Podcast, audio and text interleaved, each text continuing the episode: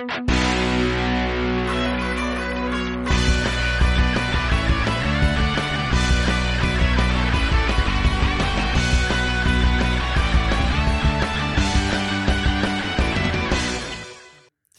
et bienvenue dans Pain sur la planche. Je m'appelle Charles et vous vous apprêtez à écouter ce qui est jusqu'à présent le plus long épisode de ce podcast. Vous comprendrez dans l'épisode qu'au vu de notre invité, faire plus court ne serait pas chose aisée. Et pour cause. Notre invité est Cédric Littardi. Son histoire est probablement aujourd'hui l'un des plus gros piliers du manga en France. De la cofondation du magazine référence sur l'animation japonaise Animeland en 91 à la fondation de Inis Edition, maison ayant édité notamment Histoire du manga moderne, ou encore par la création de All the Anime ou du dernier bar avant la fin du monde, Cédric n'a jamais cessé d'œuvrer pour la culture de l'imaginaire. Et si tout cela ne vous parle pas, alors peut-être que ce qu'il a entrepris en 94 vous fera écho. Car en 94, Cédric fonde une maison d'édition que beaucoup d'entre vous connaissent, Kazé. Vous verrez d'ailleurs qu'entre toutes ces activités, Cédric reste dévoué à l'imaginaire, notamment à travers sa passion pour les jeux de rôle grandeur nature. Mais je ne vous en dis pas plus et je vous laisse découvrir tout cela dans ce 18e chapitre de Pain sur la planche. Vous êtes de plus en plus nombreux à écouter le podcast et cela me fait extrêmement plaisir. Aussi, si vous aimez le podcast, je vous invite à laisser un avis sur Spotify ou un commentaire sur Apple Podcast, cela nous aide énormément. Sur ce, je vous souhaite un excellent moment en compagnie de Cédric Létardy. Euh, bonjour Cédric. Bonjour. Comment vas-tu? Ah, je suis un peu fatigué ce matin parce Ouais. que on me réveille à des heures euh, indues pour aller faire des podcasts. C'est Alors, très vrai. euh, je je j'ai pas bien émergé, j'ai la gorge euh, un peu sèche et euh, voilà. Waouh. Mais bon, moi je suis pas venu de Lyon ce matin pour le faire, alors j'ai pas le droit de me plaindre. Alors je me plains, mais sans dire que je me plains. Ouais, après, À la française. Donc, moi, je vais commencer par te remercier. Parce que aujourd'hui, euh, moi, je t'invite dans le podcast, mais c'est toi qui nous accueille. Ouais, mais je t'accueille pas n'importe où. Je Tu- t'accueille dans le meilleur bar d'avant la fin du monde. D'avant la fin du monde. Exactement. Tu vois, le, le seul bar Mm, mm. où tu peux euh, t'asseoir à table et boire un verre avec euh, Godzi. Ouais, c'est vrai. C'est vrai. On le verra d'ailleurs sur une des caméras pour ceux qui regardent l'épisode en vidéo. c'est pas forcément super euh, cool de boire un verre avec Godzilla parce que il a tendance à bouffer tout ce qu'il y a sur la table avant que tu aies le temps d'y C'est toucher. vrai. Mm. C'est très vrai. Et même, euh, on l'a vu se déplacer tout à l'heure, il y a un peu Ah bah quand il se déplace, euh, ça renverse les tables. hein. Ah, c'est massif. Mais c'est parce que c'est un petit, parce que heureusement, parce que s'il était réel, c'est pas les tables euh, qui renverseraient. Puis en plus, on n'est pas loin de l'hôtel de ville, donc je te raconte pas le, désastre, quoi. Tu vois, toi, tu l'aurais eu mal. Godzilla bar, qui attaque Paris, euh, voilà. Bon, après, il faut se poser la question de comment il arrive jusqu'ici, parce que la scène, à mon avis, est passée partout. Mais bon, je veux dire, l'imagination des, des scénaristes. Puis techniquement, il limite. commence au Japon. Ou aux États-Unis en général dans les films. Ouais, mais n'oublie pas qu'il y a une théorie qui dit que c'est les essais nucléaires français dans le Pacifique euh, qui l'ont fait naître. Ah ouais. Mais heureusement, nous, on a Jean Reno. Donc, euh, si euh, voilà quoi, on a, on on a l'arme absolue On si jamais il protégé. arrive jusqu'ici. Bah, s'il y a Jean au, Reno, ça moins, va. au moins- au moins, on sait qui appeler quoi. Du coup, vous l'aurez compris, Cédric, c'est, euh, c'est, tu as créé le dernier bar avant la fin du monde? Ouais, j'ai fait ça, oui. ça en Parce que, 2012. euh, en 2012, parce que je je- j'en avais marre de pas avoir d'endroit où je pouvais sortir, où je me sentais à l'aise, euh, parce que moi je bois pas spécialement d'alcool, euh, donc euh, je vais pas dans les bars, voilà, et puis j'aime pas l'ambiance, donc je me suis dit, ben, essayons de créer un endroit où, j'aime sortir. Et puis au final, ça a donné le dernier bar avant la fin du monde. C'est un bar où on retrouve les jeux de société, des bons moments entre potes aussi, et c'est un super espace. Là, on est situé dans le premier à, dans, sur les quais, quasiment à Paris. Ouais, ouais, c'est dans le théâtre du Châtelet en fait, ça fait partie du du bâtiment. Et euh, t'as aussi ouvert à Lille en 2015. Donc, Ouais. Attends, je vais te faire le, beach- le, le pitch. C'est un espace multithématique sur les cultures de l'imaginaire. Super. Je mettrai une petite musique, tu sais, un peu. Ouais, ouais, ouais, mais c'est ouais. Ça ouais. peut être sympa. Comme ça, c'est de la magie de, de l'audiovisuel. Là, tu peux, tu peux tout habiller. Exactement. Voilà. Et si tu peux animer euh, Godzi en image de synthèse aussi. Bah, complètement. euh, tu Ah tu bah veux qu'on fasse un, un volet de Godzilla Mais pas de souci. parce qu'il a- il est un peu léthargique aujourd'hui. Ouais, c'est vrai. Bah, c'est mon cours de compétence Il de faut faire dire ça. que le samedi matin, euh, il fait la grasse mat, quoi. C'est dans son contrat. Euh, Au-delà d'avoir fait le dernier bar, si moi je t'ai invité dans le podcast, c'est parce que tu es une figure du monde euh, du manga et de l'animation de manière générale. Euh, on va parler notamment, tu as beaucoup entrepris, hein, tu es un entrepreneur un peu à la manière de, de Romain qu'on avait pu, pu recevoir dans le podcast, mais tu es un pionnier du manga en France. A commencé, euh, tu as commencé très tôt, tu as commencé à 16 ans, Ouais, c'est vrai. ça remonte. Bah, euh, je me rappelle plus, c'est trop loin, quoi. Maintenant, maintenant que je suis euh, à l'eau- l'aube de la fin de ma vie euh, et bientôt à la retraite. euh, Alors, voilà, vois, ça, vraiment pas. ça fait trop loin. Puis en plus, ils viennent de m'augmenter ma, mon âge de retraite de deux ans. Alors tu te rends compte, c'est c'est Oh, mort. allez, ça marche. pas à nous, Cédric, pas à nous. non, mais euh, personne ne croit quand je dis que je vais prendre ma retraite. Alors je, je sais pas quoi faire. Bah oui, quand on voit ton CV, ton CV est terrifiant hein, sur LinkedIn. Bah. Pff, euh, terrifiant, je sais pas, mais euh, moi j'ai plus peur de Godzilla que de mon CV. Hein, mais bon, Oui, chacun son truc. Hein. vrai, c'est vrai. Mais tu vois, quand j'ai préparé l'interview, vraiment, j'ouvrais des tiroirs et dans les tiroirs, il y avait des tiroirs qui avaient des tiroirs. Et du coup, c'était. Mais je, je sais pas très bien ranger.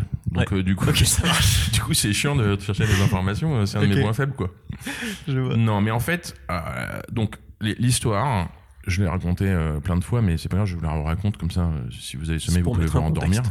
C'est que, euh, je vais même remonter en arrière. J'ai toujours été un, un fan des cultures de l'imaginaire. Donc, quand j'étais à l'école, je lisais des comics, je lisais des livres dont vous êtes le héros, je jouais aux jeux de rôle. Mm. Je lisais aussi des BD franco-belges, hein, je vais pas, voilà. Et puis, évidemment, je regardais ce qui se passait à la télé comme, comme animé. Puis j'ai eu de la chance parce que, comme je suis à moitié italien, mon père étant italien, euh, j'allais en Italie pour les vacances et je voyais encore plus de trucs à la télé. Et puis, euh, quand j'ai eu 16 ans, j'ai eu la chance de voyager en Asie. Alors, même pas au Japon. hein. Je suis allé à Hong Kong euh, chez une amie d'école euh, qui m'a gentiment invité, donc j'allais pas dire non. Parce que t'étais dans une école internationale. J'étais dans une école internationale, ouais. Ça, c'est, une des plus grandes chances que j'ai eues dans ma vie, c'était de parler anglais euh, très jeune. C'est incroyable ça. Et, euh, et du coup, euh, j'ai découvert, euh, on va dire, entre guillemets, les OAV. Les OAV, euh, c'est euh, en gros les animés qui passaient pas à la télé et qui étaient euh, plus, plus haut de gamme, enfin les OAV et les films, que nous, on n'avait pas du tout. D'accord? À, l'époque, les bons, exemples d'OAV de l'époque, c'est Bubblegum Crisis, c'est les chroniques de la guerre de Lodos, etc. Et je suis revenu en France en disant, bah, c'est super, mais alors, c'est complètement, c'est complètement introuvable ici. Alors, je, je vais vous remettre dans le contexte à l'époque, il n'y a pas Internet. D'accord.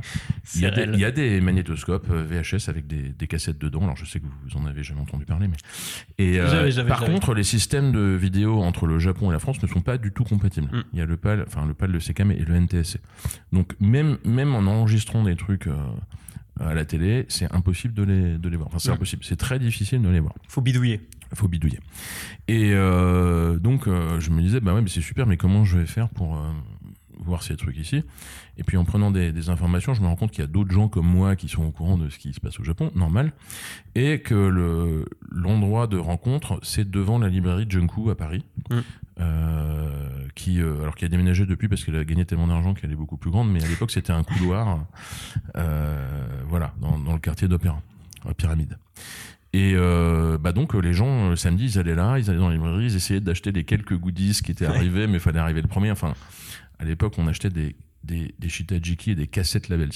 Alors, les cassettes labels c'était des petits sachets avec euh, quatre visuels euh, fois quatre labels et c'était des des, euh, des couvertures pour mettre dans ces cassettes audio. ah ouais. Je sais que vous ne savez pas ce que c'est qu'une cassette audio, mais J'avais un magnéto- d'entre j'avais les Non, mais c'est vrai, euh, euh, vrai. Non, mais on m'a posé la question. On m'a Ah, posé la question. euh, oui, mais c'est quoi une cassette audio? Donc, je sais que tout le monde ne sait plus ce que c'est. Donc, euh, bref, là-bas, il y a des gens qui se sont rencontrés. Moi, j'ai rejoint une équipe de gens. Alors, j'étais le plus jeune, donc je je suis un peu le dernier arrivé, mais qui parlait de créer un fanzine. Ouais. Et c'est comme ça qu'Animeland est né. D'accord Alors, Animeland, je sais que vous savez plus ce que c'est non plus, mais allez chez votre Tu sais marchand de que journaux. je, je pense que tu. Je vois sur certaines interviews que tu as pu faire et tout. Mm. Et je trouve qu'à l'inverse, il commençait à. Alors, je le revois de plus en plus. Euh, par exemple, chez Momi Manga, je l'ai vu. Euh, Enfin, dans toutes les Ouais, librairies, ouais, ouais. je commençais à le revoir Ouais, souvent. bah, euh, Il est publié depuis, donc on a 32 ans de publication. Ouais, c'est ça. Donc le premier, euh, c'était en noir et blanc avec une couverture en bichromie. Ouais. Euh, alors, j'ai- dit de plein de fois, mais il y a- on n'avait pas d'ordinateur pour la PAO, on avait voilà. Et puis surtout, c'était dur d'écrire, c'est-à-dire que comment on se procurait les trucs pour écrire, Il n'y avait pas Internet. etc. Par contre, euh, c'était une période euh, extraordinaire de ma vie, enfin de ma vie, je pense de nos vies à tous, parce que vous imaginez, j'ai 16 ans, je suis en seconde ou première, euh, et euh, on, on découvre une passion. Alors, j'ai pas arrêté de, de lire euh, ou de regarder d'autres trucs que l'animation Oui, japonaise, et euh, on, on- on essaie de la partager avec les gens parce que c'est toujours été le leitmotiv de ma vie, c'était partager des trucs qui valaient la peine d'être partagés pour qu'il y en ait plus, il y a plus de gens qui les découvrent. Et, euh, et donc, euh, c'était une association, il fallait tout apprendre. Enfin, c'était de l'aventure. Hein. C'était, je, je pense que c'est même plus faisable aujourd'hui, ça, parce qu'aujourd'hui il y a trop d'informations. euh, y a, enfin, le, côté frontière ouais. est, est, est très euh, est difficile à, à réimaginer aujourd'hui parce qu'aujourd'hui on a accès à toute l'information. Exactement. a- voilà. Donc t'es en concurrence avec des gens partout. euh, Voilà. partout Oui, France, alors partout, ça, le, le problème de la concurrence. Alors, ce qui s'est passé dans Animeland, c'est qu'on l'a fait. Donc, euh, on a commencé à le distribuer nous-mêmes. Donc, on envoyait des paquets dans quelques boutiques de, de, de bandes dessinées partout. Ça a bien marché parce qu'en fait, le, l'appétence, elle était là. Hein. Puis comme tu disais au début, il y en avait 500. Et puis euh, distribuer 500, tu les distribues par 40 dans les librairies, Ouais, ça c'est peut ça. aller assez vite. À un moment, on était à 10 000. Donc, euh, Voilà, c'est ça. Voilà. Au début, ça va, mais après. Donc euh, on a grossi. Bon après c'était une association, donc il y a des Bien gens, euh, ils sont partis, euh, des gens qui sont brouillés, il y a machin. Mais ce qui, ce qu'il y a, c'est que moi je- c'est dans mon tempérament. Je, je sais pas vous expliquer comme ça, mais je suis quelqu'un qui va toujours de l'avant et qui essaie toujours de résoudre des, des problèmes Ouais. et de créer des trucs. Donc alors plus tard on m'a dit oui, mais c'est parce que tu es un entrepreneur. Mais ne croyez pas que j'avais la moindre confiance de, de ça quand j'étais jeune. Bien sûr. Donc, euh, euh, du coup, je me suis retrouvé euh, président de l'assaut. euh, euh, alors, je, je- encore une fois, hein, euh, je, je- je dis souvent, si j'avais une conscience de, de la- des montagnes qu'il y avait devant moi à cette Tu l'aurais époque, pas fait, j'aurais probablement pas fait. bien sûr. Mais bon, l'inconscience a du bon. Ouais, Donc, euh, donc voilà, donc on, on fait euh, Animeland. Et puis, euh, à un moment, on se dit. Euh, euh, à un moment, on est passé en professionnel. Enfin, il y, a- il y a eu deux, deux passages entre guillemets professionnels. Un, c'est euh, on a eu un contrôle fiscal et ils nous ont dit ah oui, mais vous pouvez pas faire en associatif parce qu'il y a d'autres gens qui font des magazines en professionnel parce que euh, alors je, je vous la fais courte, mais Tonkam a lancé un magazine concurrent qui s'appelle Tsunami, a arrêté de distribuer Animeland parce qu'il voulait, euh, voilà, parce qu'il il pensait que c'était mieux si, si Il faisait en contrôlait interne, tout, voilà. Et du coup, ça, ça faisait un magazine concurrent qui était par une entreprise, et même si on était plus ancien, bah euh, les impôts ont décidé que c'était pas bien. Donc euh, on s'est dit oh merde, bah, comment on fait pour créer une boîte? Et le, le deuxième, le deuxième chose qui est intervenue, c'est que on parlait de trucs, euh, on, com- on commençait à avoir euh, des rédacteurs, euh, accès à des, choses, etc. Mais euh, notre public, il n'avait pas accès. Enfin, comment pour vous donner une idée, pour voir les épisodes de Dragon Ball en cours à l'époque, il fallait que quelqu'un les enregistre au Japon, qu'ils soient envoyés, et soit les regarder sur un magnétoscope NTSC. Alors, c'était pas les magnétoscopes pas chers, hein. Euh, soit les faire transcoder. Alors, il y avait un, un- à une époque, il y a un, il y a un, magnétoscope. Alors, il y avait, il y avait des transcodages professionnels qui coûtaient une fortune, mais il y a un magnétoscope qui, qui est sorti, euh, qui était capable de faire des transcodages. Je vous raconte pas la qualité, mais qui était capable de faire des transcodages chez Panasonic. Euh, il coûtait, je me rappelle, 20 000 francs. 20 000 francs, ça fait 3 000 euros, mais si on ajuste pour l'inflation, ça fait probablement entre 5 et 6 000 euros aujourd'hui. Donc, euh, vous, imaginez euh, des jeunes qui ont euh, entre 16 et 25 ans, Vous avez euh, pas s'ils 6 000 ont, balles euh, à 6 000 mettre, euh, euros à mettre, euh, voilà, c'est pas, Dans un c'est- c'est magnétoscope. pas- pas l'évidence, ouais. Ouais. Donc bon, enfin euh, voilà, et, et du coup on s'est dit bah, comment on fait pour euh, euh, rendre accessible au plus grand nombre euh, ça? Donc on a créé une boîte. Alors à l'époque il y avait euh, un, un groupe audiovisuel qui avait compris que le manga venait à la mode. Ils avaient créé manga vidéo en Angleterre. L'avantage de l'Angleterre c'est que c'est pas loin et que le système PAL était presque compatible avec Ouais. le CK. Donc on a commencé à importer des vidéos, à chercher comment on pouvait en faire en français. D'accord? Euh, alors, je, je vous la fais courte, mais j'ai trouvé des partenaires japonais en France, euh, fait un partenariat, et puis j'ai commencé à gratter. Puis, j'ai, en gros, j'ai acheté mes premiers droits pour faire euh, une VHS. Et C'était quoi ces et- premiers droits? alors, c'était la légende de Lemnir, Ok. un, un truc des années par Satoshi Hiroshihara. Et mais ça m'a servi. Alors, je l'ai fait un peu à la. Je sais pas, mais j'avance. Et euh, Oui, la débrouille. Voilà, la débrouille. bidouille ouais. et on voit ce qui se passe. Au, au MNIP, le marché des droits à Cannes. Et, euh, et euh, ça, ça m'a permis, en fait, quand on a sorti, alors on a compris comment on faisait des sous-titrages, on n'avait Mm. pas les moyens de faire des doublages à l'époque, compris comment, de, de- comment euh, euh, sortir des VHS, les produire, distribuer nous-mêmes, parce Mm. que les, les gens dans la VHS, dans la vidéo, les FNAC et autres, ils y croyaient pas une seconde, hein, donc ils voulaient pas nous, nous distribuer. Euh, donc on s'est reposé sur les magasins qui vendaient Animeland parce que eux ils avaient bien conscience qu'il y avait un truc qui se passait mais euh, voilà Et ça, m'a aussi. ça m'a quand même dit un truc euh, que- j'allais avoir pendant toute ma vie. C'est que toute ma vie, j'ai été en avance sur la période. C'est-à-dire que euh, quand j'ai fait Animeland, personne n'y croyait. Quand j'ai fait Kazé, personne n'y croyait. Quand j'ai refait les DVD chez Kazé, personne n'y croyait. Et même après que Kazé ait manifestement fonctionné, quand j'ai voulu faire le dernier bar avant la fin du monde, personne n'y croyait.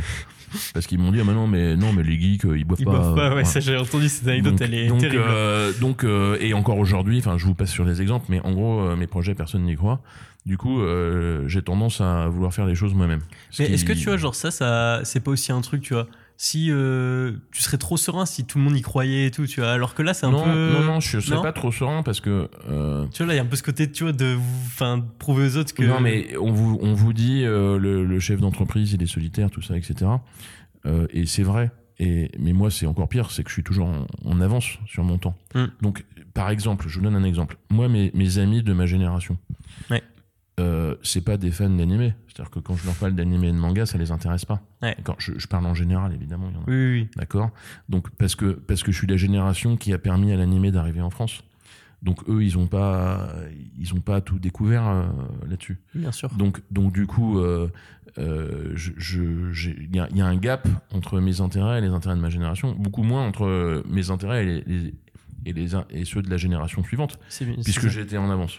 Mais d'ailleurs, ça, c'est, ça doit être pesant aussi. je ne parle vois. pas du jeu de rôle, hein, vu que Donjons et Dragons est sorti euh, au cinéma et fait un carton. euh, Ouais, ça c'est bien. Pareil, euh, le jeu de rôle, euh, moi j'ai commencé à jouer au jeu de rôle en. J'avais 11 ans. Donc, c'est veut dire, ben, à l'époque, trouver du jeu de rôle, enfin, trouver ce que c'est, et si- réussir à en avoir, etc., c'était pas facile, quoi. Et comment ça fait que tu étais plongé là-dedans, justement?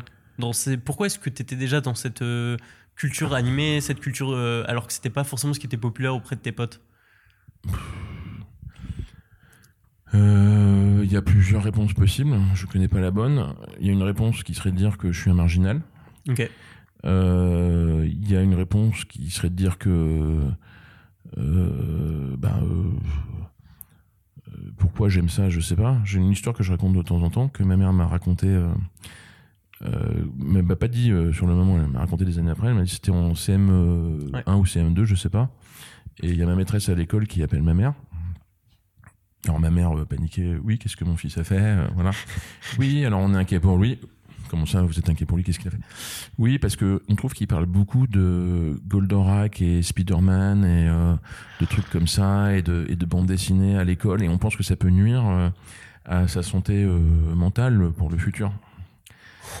voilà. Donc, alors ma mère, euh, ah oui, oui, oui, oui, oui, oui, elle m'en a jamais parlé. hein. donc, si vous dire, euh, j'ai de la chance d'avoir euh, Ouais. une mère comme elle. Elle- Quand elle m'en a parlé, euh, c'était pour rigoler, genre 20 ans plus tard.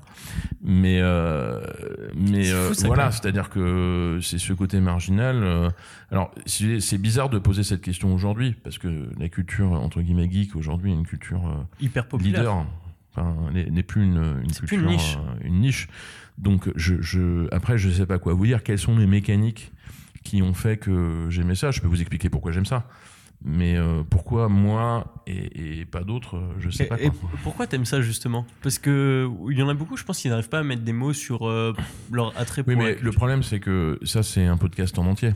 Hmm. D'accord quel, quel est l'intérêt des, des cultures geeks euh, pour. euh, Ouais. euh, voilà. Mais il y a mille Donc, sujets pourquoi j'aime ça. Parce que, euh, d'abord, euh, et ça, c'est pas nouveau, les, les êtres humains se construisent avec des histoires. Mm. D'accord Toutes les mythologies, c'est ça. D'accord Donc, même si aujourd'hui, c'est des mythologies qui, qui, qui existent dans des structures commerciales, ça reste des mythologies. Ça reste des histoires. Et les histoires euh, sont des projections pour apprendre. Ouais. D'accord Et franchement, c'est, j'estime que c'est beaucoup plus facile aujourd'hui, enfin, je pense même à toutes les époques, mais d'apprendre euh, les valeurs fondamentales, l'éthique, euh, de se construire avec des histoires qu'en regardant un monde hyper complexe sur lequel on n'a pas de recul. Et surtout la question du recul. C'est-à-dire que les, les histoires, vous allez me dire, ah oui, mais euh, c'est un nouveau manga, oui. Mais, mais bah, typiquement Shonen Jump.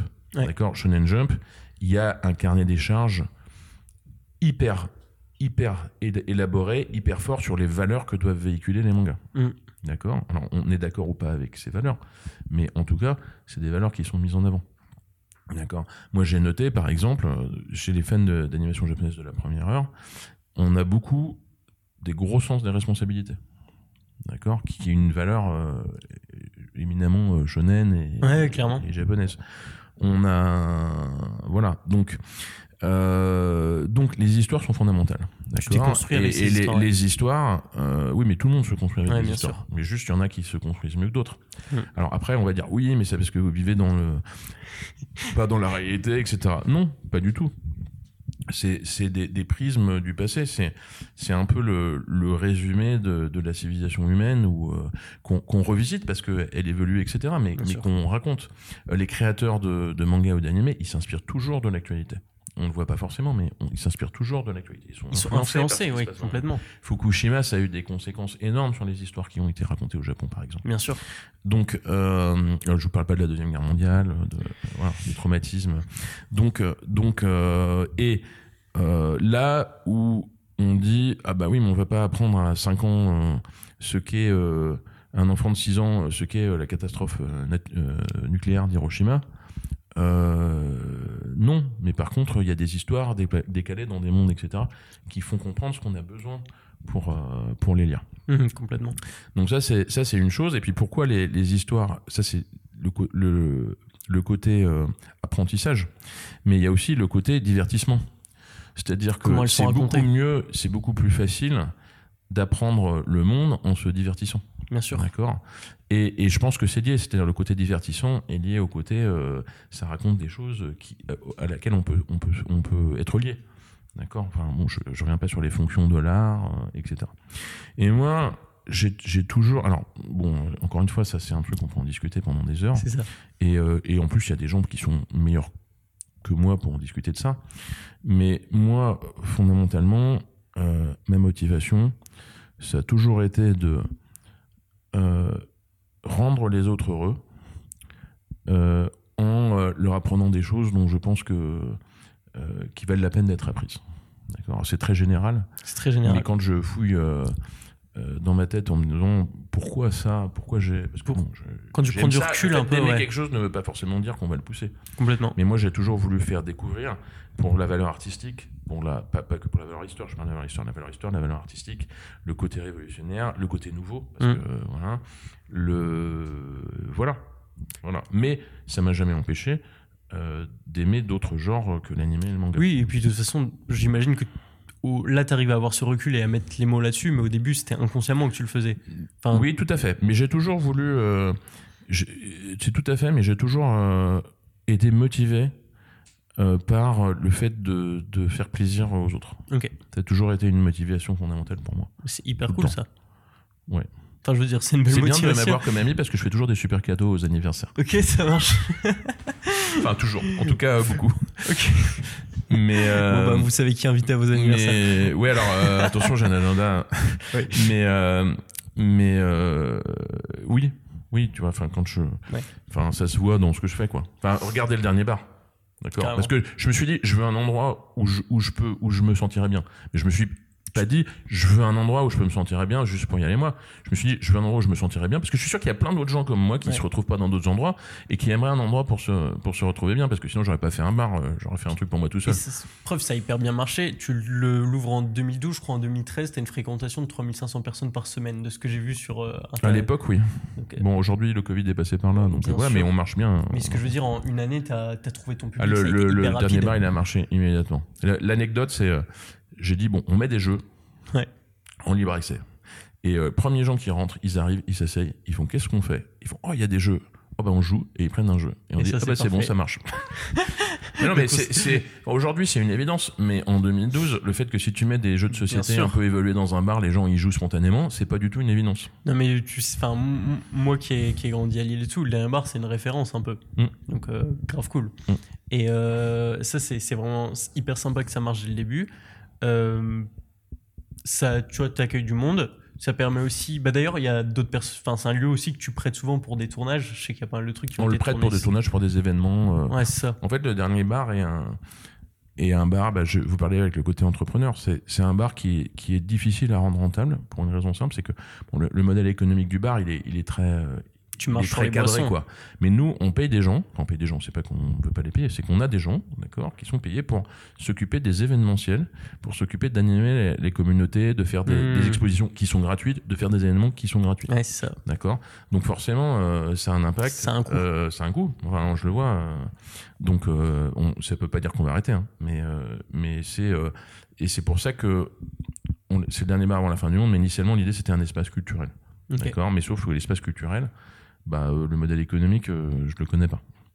À part des subventions d'État, etc. Donc je me suis dit, bah, comment on fait pour euh, avoir un espace euh, qui euh, que qui t'as pas dépende pas, en plus, euh, demander des subventions T'as pas envie de vivre de subventions, c'est non, chiant. mais moi, moi personnellement, j'ai toujours euh, considéré euh, l'État comme mon pire ennemi. Je sais, j'ai entendu ça. Alors, euh, bon, c'est un peu exagéré. hein, Mais l'administratif, l'État fait l'administration, beaucoup, beaucoup de choses bien, euh, mais mais le problème, c'est que l'administration a mis tellement de bâtons dans mes roues, Bah, tellement.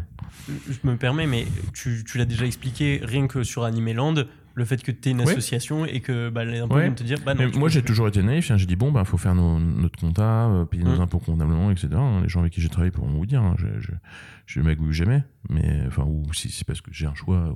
voilà. non, mais des fois, faut faire des choix comptables. Ouais. Mais euh, mais c'est pas des magouilles, quoi. C'est des choix. Mais euh, par contre, le, le nombre de problèmes que, que j'ai eu. D'ailleurs, je pense que le, le- le système euh, tel qu'il est, il marche pas vraiment parce que euh, l'État rend tout plus complexe pousse la responsabilité sur les entreprises. Donc les entreprises doivent avoir de plus en plus de comptables et d'administratifs. Mais le problème, c'est que c'est tellement compliqué qu'il faut des gens hautement formés et qu'ils Mm. n'existent pas. Donc les entreprises prennent des comptables qui ne sont pas à la hauteur, euh, souvent, euh, qui font des erreurs. Et après, euh, Mm. euh, voilà. Et les chefs d'entreprise, dans tout ça, ben, en vrai, c'est pas des comptables. quoi. Et donc, typiquement, Donc, euh, c'est ces problèmes que tu as pu avoir avec le dernier bar. Non, c'est des problèmes que j'ai eu régulièrement, ça, Ouais. toujours. Ça, c'est un quotidien maintenant. C'est des, des- des contrôles fiscaux, etc. Mais, euh, je veux dire, euh, mais je- ils m'ont dit des trucs, mais vous hallucinez rien. Mm. Vous hallucinez rien. Mais après, Et euh, un, un jour, j'étais devant un, contre- un- un inspecteur Ouais. je lui dis mais pourquoi vous faites ça? C'est pas l'esprit de la loi. Il me regarde, il me fait parce qu'on peut. D'accord? Alors, par chance, par chance, le Conseil constitutionnel a annulé la loi sur laquelle il, il- s'appuyait parce que effectivement, effectivement, ils ont jugé que c'était aberrant, c'était pas l'objectif. Mais le, le gars, il, il avait le pouvoir de dire euh, non, mais vous avez rien fait de mal, etc. Parce que j'avais rien fait de mal. hein. euh, J'avais juste pas déclaré un truc sur le bon document. Ok. D'accord? Je l'avais déclaré, mais pas sur le bon document. Ok. D'accord? On parlait de 100 000 euros. hein. Donc, euh, vous voyez ce que ça représente, 100 000 euros, etc. Et je lui dis, mais vous voyez bien que c'est pas l'esprit de la loi. Je, je l'ai déclaré, ce truc. euh, Je savais même pas qu'il y avait un autre document. euh. Même quand j'ai voulu le découvrir, j'ai passé 20 minutes avant de trouver le fait qu'il y avait un autre document parce qu'il est super caché. Ouais, ça. D'accord Donc, je lui dis, mais pourquoi vous, vous maintenez ça? Il me dit, parce qu'on peut. Ok. Donc, euh, si vous voulez, l'esprit de la loi, ils s'en foutent. On leur demande de faire du chiffre, ils font du Mais chiffre. de ce que j'ai compris en faisant mes recherches chez toi, c'est aussi un, un trait que tu peux avoir, c'est euh, tu as une certaine euh, résilience et patience par rapport à ça. Au fait Alors, que, patience, hum, faut... résilience, oui. Bah, ce que je Patience, c'est euh, c'est pas mon point fort. on, on- on vient de t'emmerder sur ça, et tu sais que ça va recommencer, mais à chaque fois, tu es là et tu te tiens. Tu vois. Ouais, mais ça c'est de la résilience. Mais Ouais. parce qu'en fait, je regarde toujours le futur. Je regarde jamais le passé. Donc, euh, je suis quelqu'un, par exemple, j'ai très peu de photos de, de moi euh, à travers euh, le temps. Euh, j'ai- en fait, ça Sauf dans les animés J'aime, j'aime vivre des trucs, mais j'ai pas besoin de d'aller les, les raconter ou de, Hmm. de me les- d'aller les, les voir pendant des heures après, etc. Pourtant, je t'ai invité pour ça. ça me suffit de savoir que je les ai vécus. carrément. Oui, mais euh, bon, euh, ça va, tu vois. Oui, deux oui, deux non, heures de trucs, je peux les raconter. Oui, ça va. De toute façon, je raconte toujours les mêmes. Donc, euh, en vrai, j'ai j'ai appris mon truc par cœur et puis je raconte chaque fois. Là, vous le savez pas, mais il a ses petites notes. oui, alors, euh, oui. C'est pour ça, c'est pas, c'est un comédien. Euh, oui, voilà. je, suis pas, je suis pas un très bon comédien. Ouais, on en parlait juste avant, mais euh, hyper drôle, hyper hyper drôle. Mais du coup, ouais, genre, il y a eu le dernier. Oui, c'est un bon comédien. Il a tourné dans plein de films. il est extrêmement Godzilla, populaire. Godzilla, euh, il est très populaire. hein, vous pouvez, euh, Mhm. voilà. Et, et, et lui seulement au dernier bar. hein, donc, venez le voir. D'ailleurs, euh, Il traîne dans les escaliers. c'est vrai, c'est vrai. Il y a d'autres peluches qui sont bien sympas aussi.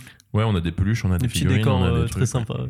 Ouais, grave Bah, parce qu'en fait, le- le- c'est un parce que construire un bar, c'est bien, mais c'est très dur de changer des, des, des trucs parce que c'est de la construction lourde. ça Alors cher, que les etc. figurines et tout, Alors que les, les grosses figurines, les, les pluches, les, Mm, les machins, les trucs, on peut, on peut les varier ça de tu temps les en bouges Donc, euh, comme tu veux. donc moi, quand, euh, quand j'ai vu Godzilla, euh, j'ai dit ah, Celui-là, il est pas toi, Je sais où tu vas aller. Alors après, ils n'en voulaient pas. Ah oui Au dernier fais, ouais, il prend plein de place et tout. J'ai dit, non, non, vous allez prendre. Bon, maintenant, ils ont adapté. Ça hein, fait c'est combien de temps qu'il est Maintenant, là j'essaie de le récupérer. Ils me disent, non, non, mais euh, c'est mort. Ça fait une mascotte. Ouais, exactement. Ça fait combien de temps qu'il est là Ouais, je sais pas, de... il est arrivé euh, un peu avant le Covid, je crois. Ok. ok. Ah, il commence à faire son trou. Bah, euh, j'espère qu'il fera pas un trop gros trou parce qu'il est. Ouais, il est énorme. Euh, Ok. Et donc, si on reprend un peu le, le fil euh, conducteur, donc euh, Animeland passe de société à entreprise. Hum Euh, les choses se font, les années évoluent, les directeurs éditoriaux changent aussi. Euh, Qu'est-ce que tu retiens de cette expérience? Qu'est-ce que c'est pour toi, Animeland Euh, T'es encore impliqué dedans? Ouais. Tu fais encore des articles, je crois, je crois avoir vu, non? Quoi? Euh, J'écris plus des articles depuis longtemps. En fait, c'était, j'ai écrit des articles jusque, je sais plus, dans les années 2000, je crois. Mais euh, le problème, c'est que euh, j'estime que c'est trop. En fait, bon, c'est un peu une, une théorie à deux balles, mais ça me délise. euh, Il y, y a trois, il y a trois fonctions dans, dans le travail, en tout cas dans le travail tel que je peux le, euh, tel que je peux le faire. Il y a la fonction euh, artistique pure. Mm. La fonction euh, direction artistique, marketing, enfin tout euh, qui concilie les deux, et la partie gestion. D'accord. Euh, le, le- écrire un article, c'est de l'artistique pur. Alors attention, je suis pas en train de dire que c'est de l'art, mais ce que je veux dire, c'est que il faut, Je- il faut mettre son cerveau dans un dans, dans un dans un carcan pour écrire. D'accord. Et, et je peux pas.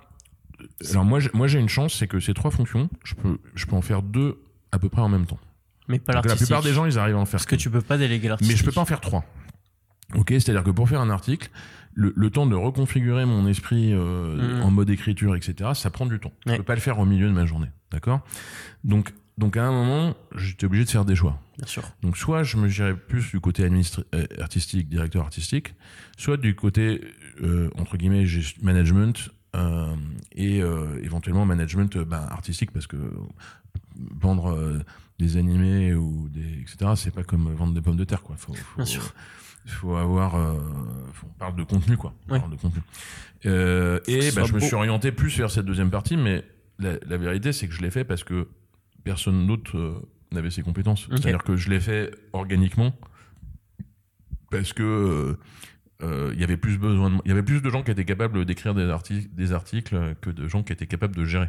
Ouais, de proposer Voilà. une vision aussi.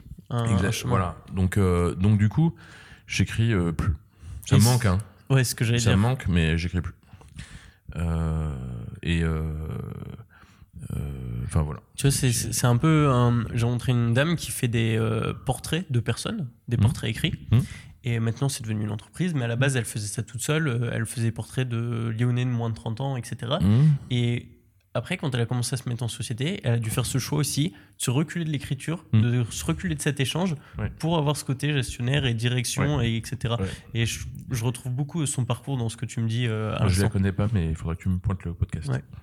Mais euh, mais euh, mais oui, euh, c'est voilà. Et, et moi, j'estime que j'ai de la chance parce que je suis une rare personne qui arrive à être sur deux en même temps. Ouais. Parce que sinon, enfin, vous voyez bien euh, les images d'Épinal, c'est à la gestion euh, qui est toujours en opposition avec la direction artistique, parce Ouais. que voilà.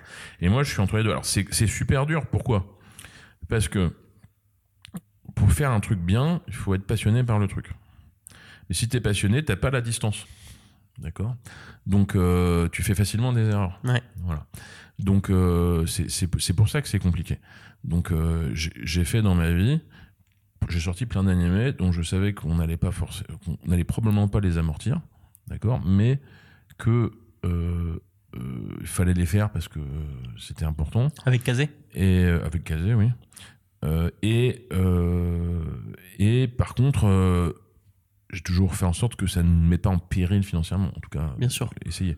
J'avais toujours ça. Mais euh, c'est une des choses pour lesquelles euh, euh, mes contacts avec le Japon ont été appréciés, c'est que des fois il y avait des trucs euh, très très très très arts et essais, très, par exemple les animations du Noitamina. Qui, qui est une, pour ceux qui connaissent, qui est un, un créneau late night, mais très, entre guillemets, sur des histoires très, un peu expérimentales, Ouais. ping-pong, c'était dans le Noitamina, etc. Bah, moi, j'ai toujours été tourné vers ça, c'est-à-dire que j'ai, pour moi, le côté commercial est, essentiellement un moyen de faire ressortir des choses euh, euh, belles. Mm. Et les choses belles, eh ben, elles sont pas toutes euh, fortes commercialement. Mais aussi avec Oldie Animé. Hein. Moi, je veux dire, l'un des plus beaux films, pardon, le plus beau film d'animation japonaise que j'ai vu, c'est. Bon, je dis 10 dernières années, mais je sais pas si c'est 10, peut-être c'est 5. C'est Inuo.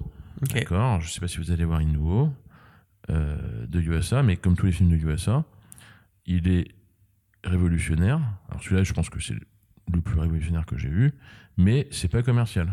Ouais. Donc, euh, si vous n'êtes pas allé voir Inuo, je suis désolé, allez-y. Il y a quelqu'un qui a dit, et c'est très juste, je sais plus qui c'est. C'est pas un film, c'est une expérience. Bah, C'est exactement ça. C'est Et stylé. Il y ça. a- pas de, il y a pas d'équivalent à Inuo. C'est une espèce de, de film hybride avec de la musique, avec un message ultra fort et ultra actuel, euh, placé dans un Japon, euh, euh, dans un Japon traditionnel, mais, mais clairement euh, euh, un mix avec aujourd'hui. Enfin, euh, voilà. Et USA, ben, pareil. Hein, USA, son studio, il fait des trucs commerciaux, genre. euh, Mais de temps en temps. Devilman euh. Oui, euh, Cry, et ouais. puis euh, et puis euh, avec cet argent avec l'argent qu'il a après il crée des trucs qu'il a envie de créer Bah ça, je trouve, c'est une philosophie que j'ai. Il y a eu euh, Ancestral Z que, qui est passé dans le podcast, donc Mhm. qui dessine le manga Dofus. Et ça, c'est une philosophie que j'ai un peu retrouvée aussi dans ce qu'Ankama proposé, où ils ont un peu ce Dofus qui rapporte la, la masse un peu financière, et derrière, ils en profitent pour les lancer certains artistes aussi euh, sur des mangas ou quoi, faire des essais, quoi, pour essayer de, de lancer des personnes. ouais euh, Ankama a un peu un peu cette philosophie Ankama est dirigé par Todd c'est un artiste et il est euh, bah, du coup très proche des problématiques de l'artiste Mm. d'accord Donc ça aide. Euh, voilà. Et donc toi, tu te positionnes un peu aussi comme un artiste?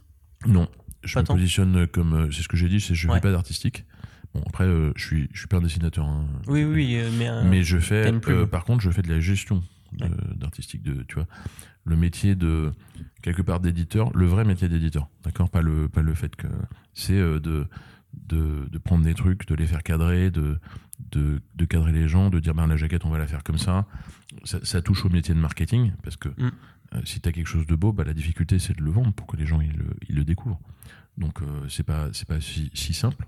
Mm. Euh, alors aujourd'hui on a tendance à dire oui mais comme tout le monde a internet si ça marche au Japon ça marche ici ce qui est un peu le cas. Euh, mais euh, n'oubliez pas que enfin c'est un peu le cas hein, pas, pas- c'est pas le, le seul problématique mais n'oubliez pas que on parle de, de, de temps où il n'y avait pas internet où c'était les balbutiements d'internet hein, donc euh, ce qui se passait au Japon en fait pour savoir ce qui se passait au Japon il fallait lire Ouais. donc bon. C'est vrai qu'à ce moment-là, il y avait ce moyen et tu les c'est ce donc, que donc l'idée, bah, par exemple, une des choses que j'ai faites, c'est alors nos problématiques sur l'animation japonaise, c'était pour tout le monde, c'était de la merde. D'accord C'était la... non mais moi, première fois que je vais au festival d'Annecy, Ah, je connais cette euh, terrifiante. euh, tu parles d'animation japonaise, les gens ils arrêtent de te parler quoi. Ouais. D'accord Pour eux, 2012. c'est pas de l'animation. Je parle des années 90. hein. Ouais. Après, il y a eu Ah, il y a Miyazaki, tout là, c'est de la merde. Bon. Et, et en fait, euh, euh, le, le- toute la difficulté, c'était de convaincre les gens que non, c'était pas de la merde. D'accord Euh, Donc, Pourquoi il y avait cette image de c'est de la merde il y a plein de raisons, mais je vais en donner certaines. Premièrement, une raison purement vénale, les producteurs euh, français, européens, etc. n'avaient aucun intérêt à ce que euh, l'animation japonaise vienne leur pi- piquer des parts de marché. Mm. Deuxièmement, c'est une question, je pense que c'est la, la- la- Alors deuxièmement, il y a le côté... euh, les parents, bah, c'est encore le cas aujourd'hui, mais bon, encore plus à l'époque, euh, pensent qu'il faut protéger leurs enfants et leur montrer que des bisounours Mm. et que leur montrer des, des robots qui se tapent dessus, oulala, oulala. D'accord? Mais je, je rebondis sur Candy, où la mort de Anthony a été éradiquée de la série. Parce qu'on pouvait pas euh, montrer un personnage qui mourait, quoi. D'accord? Bon, Aujourd'hui, euh, les membres de 10 ans, ils regardent l'attaque des titans et. euh, C'est ça. et euh, non mais ça c'est un bon exemple, c'est-à-dire que l'attaque des titans quand on l'a passé à la télé, d'accord, c'était interdit moins de 16 ans, ça pouvait pas être diffusé C'était avant en 11 quelle année 2012, 2013 Euh, je me rappelle plus mais par là oui. Euh, euh, on pouvait pas le montrer. euh, voilà. D'ailleurs, c'est toujours le cas. C'est interdit au moins de 16 ans. Par contre, moi, je vous dis, euh, chez Célio, euh, des 12 ans, des t-shirts 12 ans, il n'en reste plus. hein. Ouais, et Donc, sur euh, des titans, euh, ouais, voilà. Et dans le premier épisode, quand même, le héros, sa mère est croquée par un géant devant ses yeux, quoi. Donc c'est autre, autre chose que Anthony qui meurt d'un accident de cheval euh, dans, ça. dans Gandhi. Hein. Ou encore euh, la cigarette qui est remplacée Donc- par une sucette, quoi. Donc il y a ce côté, euh, oui, oui, il faut absolument qu'on protège ce que nos enfants voient. Euh, bon, mais, mais ça reste encore. C'est-à-dire que des fois, ils me disent, ah non, mais on peut pas montrer ça aux enfants. Je dis, mais vos enfants, ils ont vu ça sur Internet depuis 10 ans, quoi. Ouais. Donc arrêtez. Et euh, bon après il y a, y a une vraie, un vrai débat sur à quel point il faut protéger les enfants du contenu etc. On va pas rentrer dedans. Mais je, je dis pas qu'il faut montrer tout aux De enfants. toute façon, c'est c'est- voilà. pas la question. C'est Et euh, troisièmement, et je pense que c'est le problème le plus important, d'accord? Moi, quand, quand j'ai commencé à toucher à des mangas, je vous parle de la bande dessinée, Ouais. d'accord? Papier. Ça m'intéressait pas. Enfin, ça m'intéressait pas. J'ouvrais un truc, je voyais plein de trucs en noir et blanc. J'étais pas capable de le lire. Mm. Ça me parlait pas. Pourquoi? Parce que j'ai lu des comics, j'ai lu euh, des BD franco-belges, d'accord? J'ai vu des animés, mais là, il y avait un truc petit format en noir et blanc avec des codes graphiques spécifiques, d'accord? Donc, j'ai j'ai dû me forcer à apprendre à le lire. Lire, ouais. C'était pas naturel. Ma première remarque, c'est c'est quoi ça? Enfin, j'aurais pas su euh, ce que c'était, j'aurais pas appris ce que c'était, j'aurais pris, j'aurais posé. C'est-à-dire à ce moment-là, t'étais plus à l'aise à parler anglais, Donc- italien que. Donc, euh, non mais je, parle, je parle déconné. pas, je parle, je parle pas du japonais, hein. Je parle Non, mais vraiment. oui, je de- sais, mais c'est marrant parce que t'étais Ouais. t'étais- jeune, tu parlais Ouais. trois langues, mais par contre, lire Bah, un livre sur des codes euh, euh, de manga, c'était difficile, quoi. La fois que j'ai vu un manga, j'avais 16 ans. hein. Donc, Ah ouais bah oui. Ah, ok, j'imaginais ça quand même. Bah euh, non. Il y avait pas de manga en France. euh. Ok, donc vraiment, t'as vu le manga et. Animeland. euh, Il y avait rien en France. Enfin, rapide. j'avais peut-être 15 ans, je sais plus, mais. Mais oui, dans euh, ces eaux-là. Euh, donc, euh, On était sur la donc, troisième raison. Imaginez les parents Ouais. qui ont été élevés avec les schtroumpfs, nounours, etc., qui voient un truc où les codes visuels sont complètement différents, les codes d'animation sont complètement différents. Euh, par rapport à un Disney, parce que tu comprends, c'est ce que tout le monde prend comme benchmark, l'animation, elle est mauvaise. Moi, je veux dire, euh, l'animation des séries françaises ou américaines, euh, les cartoons, elle est mauvaise par rapport à un Disney, mais peu importe. Euh, parce que les, les Japonais, euh, rappelez-vous, ils misent pas sur la full animation, ils misent sur la qualité de la réalisation. Mm. D'accord? Donc pour eux, avoir des plans fixes, C'est pas pas gênant à partir du moment où ça sert la réelle. Mm. Alors c'est aussi euh, parce que ils ont pas les moyens de faire de la ouais, animation qu'ils le font, mais, mais, mais tout le développement c'est ça.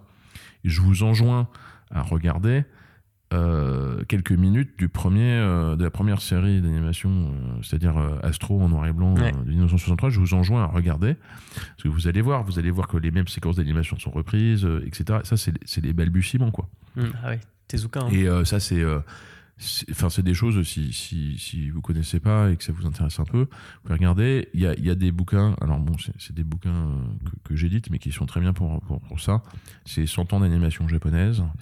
100 ans d'animation japonaise explique très bien, euh, enfin, je, je rends hommage aux auteurs, hein, c'est pas moi qui l'ai écrit, et explique très bien ce, ce cheminement historique. euh, euh, Mathieu Pinon ou pas ouais, du tout euh, Ok. et- et, euh, c'est Pinon et Buñuel. Ok. C'est- Ils sont deux. Il a fait aussi euh, 100 ans du manga, je crois. Oui, euh, Mathieu, Ok. il, est, il est connu qu'on édite aussi, mais, Mm. mais là, je, je parle plus d'anime. Ouais, ok. Donc, euh, bon, je sais pas pourquoi on parlait de ça, mais je te demandais les trois raisons pour lesquelles Voilà. l'animation donc, était mal vue à ce moment-là. évidemment, évidemment, les parents et les machins, ils peuvent pas aimer ça, quoi. Ouais. C'est pas possible. C'est trop loin de de leur code visuel, de leur machin, de voilà. Donc bon, après, euh, on peut rentrer dans les détails, etc. Mais moi, ce que je retiens, c'est ces trois points euh, essentiels.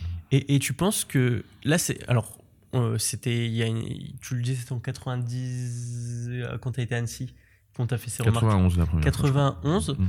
2012, tu y retournes. Là, on te remet un prix. Il Non, me mais- semble. En fait, c'est pas exact. ouais, oui, on m'a remis un prix à Annecy, j'en suis très fier. D'ailleurs, c'est peut-être un des trucs dont je suis plus fier dans ma vie. Mais effectivement, euh, le, le- le point entre les deux, c'est que. euh, donc, comment on a fait pour rendre euh, l'animation japonaise. Merci de me rebrancher sur le sujet originel dont on avait, dont on avait dévié. Donc, d'abord, on a fait la VHS.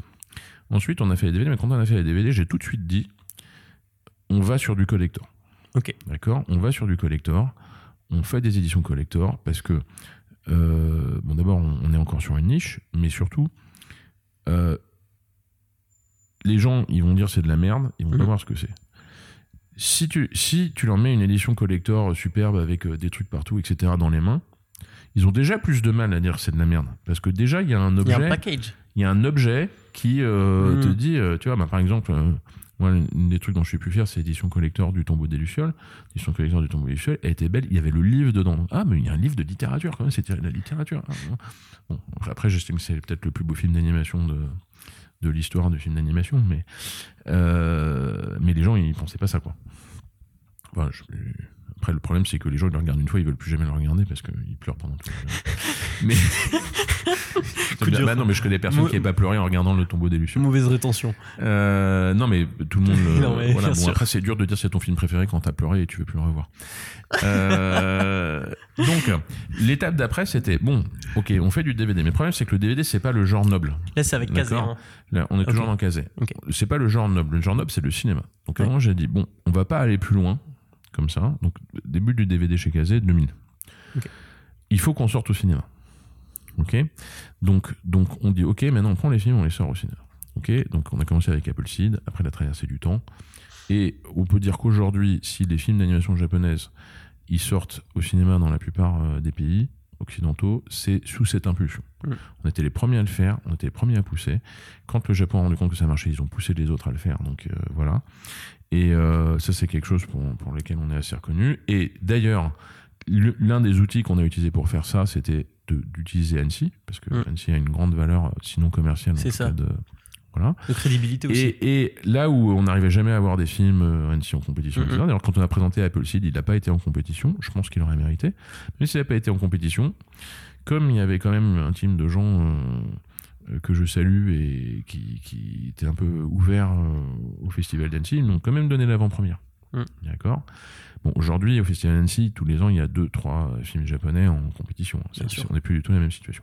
Et ça, ça a été débloqué par euh, donc euh, un peu Appleseed, mais surtout la traversée du temps, parce que la traversée du temps, alors histoire intéressante, a gagné un prix, a gagné, le- mais pas le prix du long métrage, un prix qu'ils ont créé spécialement pour la, la traversée du temps. Parce Ah que dans le jury, il y avait trois personnes, et je donnerai pas leur nom. Il y en a une qui a dit il faut donner le prix à ce film. Ouais. Une qui a dit moi vivant jamais un film d'animation japonaise ne gagnera euh, le, le, le prix.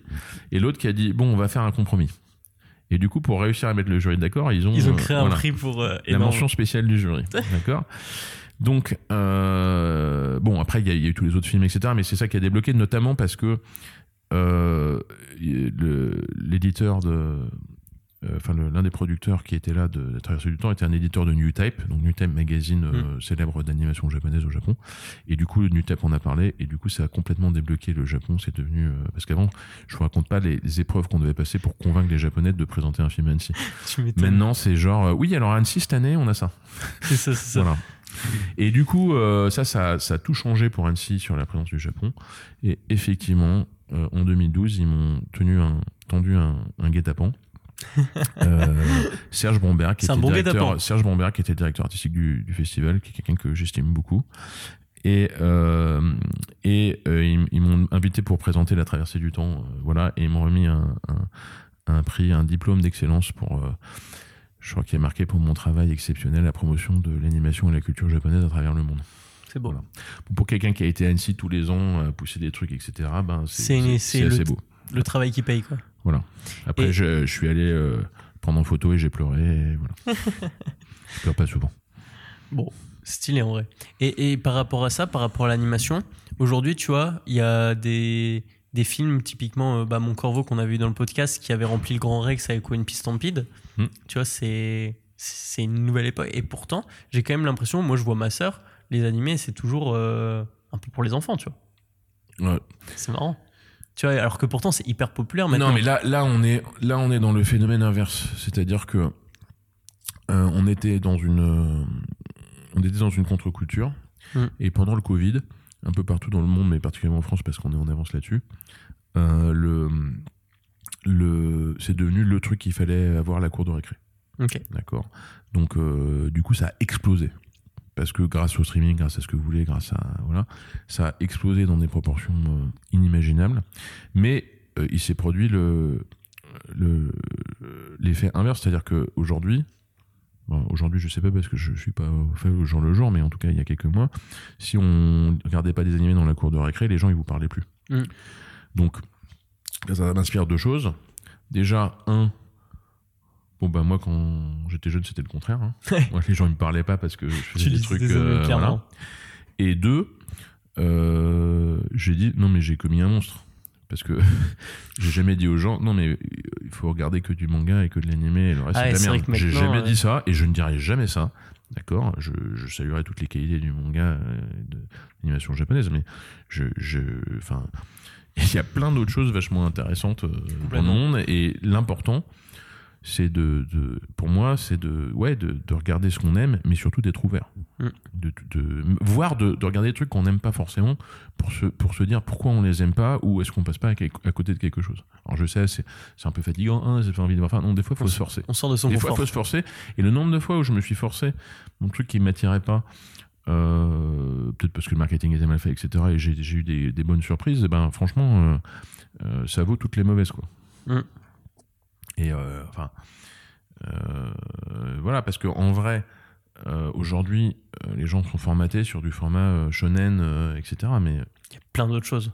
Ouais, mais il y a plein de choses, mais surtout, quand on est formaté, on ne réagit qu'à des images qui sont créées sur ce format-là. Ouais. Donc il y a des trucs qui m'intéressent peut-être, mais comme je vois qu'une image, ou, etc., et qu'elle me parle pas, ben je. je dis n'importe quoi. Bon, c'est un peu. Tout le monde connaît les films de Miyazaki, mais si je mets une image de One Piece et que je mets une image d'un Miyazaki à côté, ben, l'image du Miyazaki, euh, en fait, si on connaît pas, ça inspire pas tant de choses que ça. Ouais. Parce qu'il faut se rappeler que dans l'animation, pour bien animer, il faut simplifier les designs. Et Bien donc dans, dans Ghibli, en fait, les designs ils sont super simples au final. Ils sont puissants, mais, mais ils Ils sont efficaces, très efficaces. Ils sont efficaces. Alors que euh, dans, dans, euh, One Piece ou Dragon Ball, il y a- ils essaient de coller au manga, ils font des, des visuels, etc. Donc, donc très, très, quand je regarde de visuels, techniquement, je me dis ah mais ouais mais ce visuel de, de, de shonen il est, il est mieux parce qu'il est plus adapté à ce que je fais. C'est toujours une question de lire les langages visuels Mhm. et dire que l'animé c'est un langage visuel, c'est pas vrai. C'est comme dire la BD franco-belge c'est un langage visuel.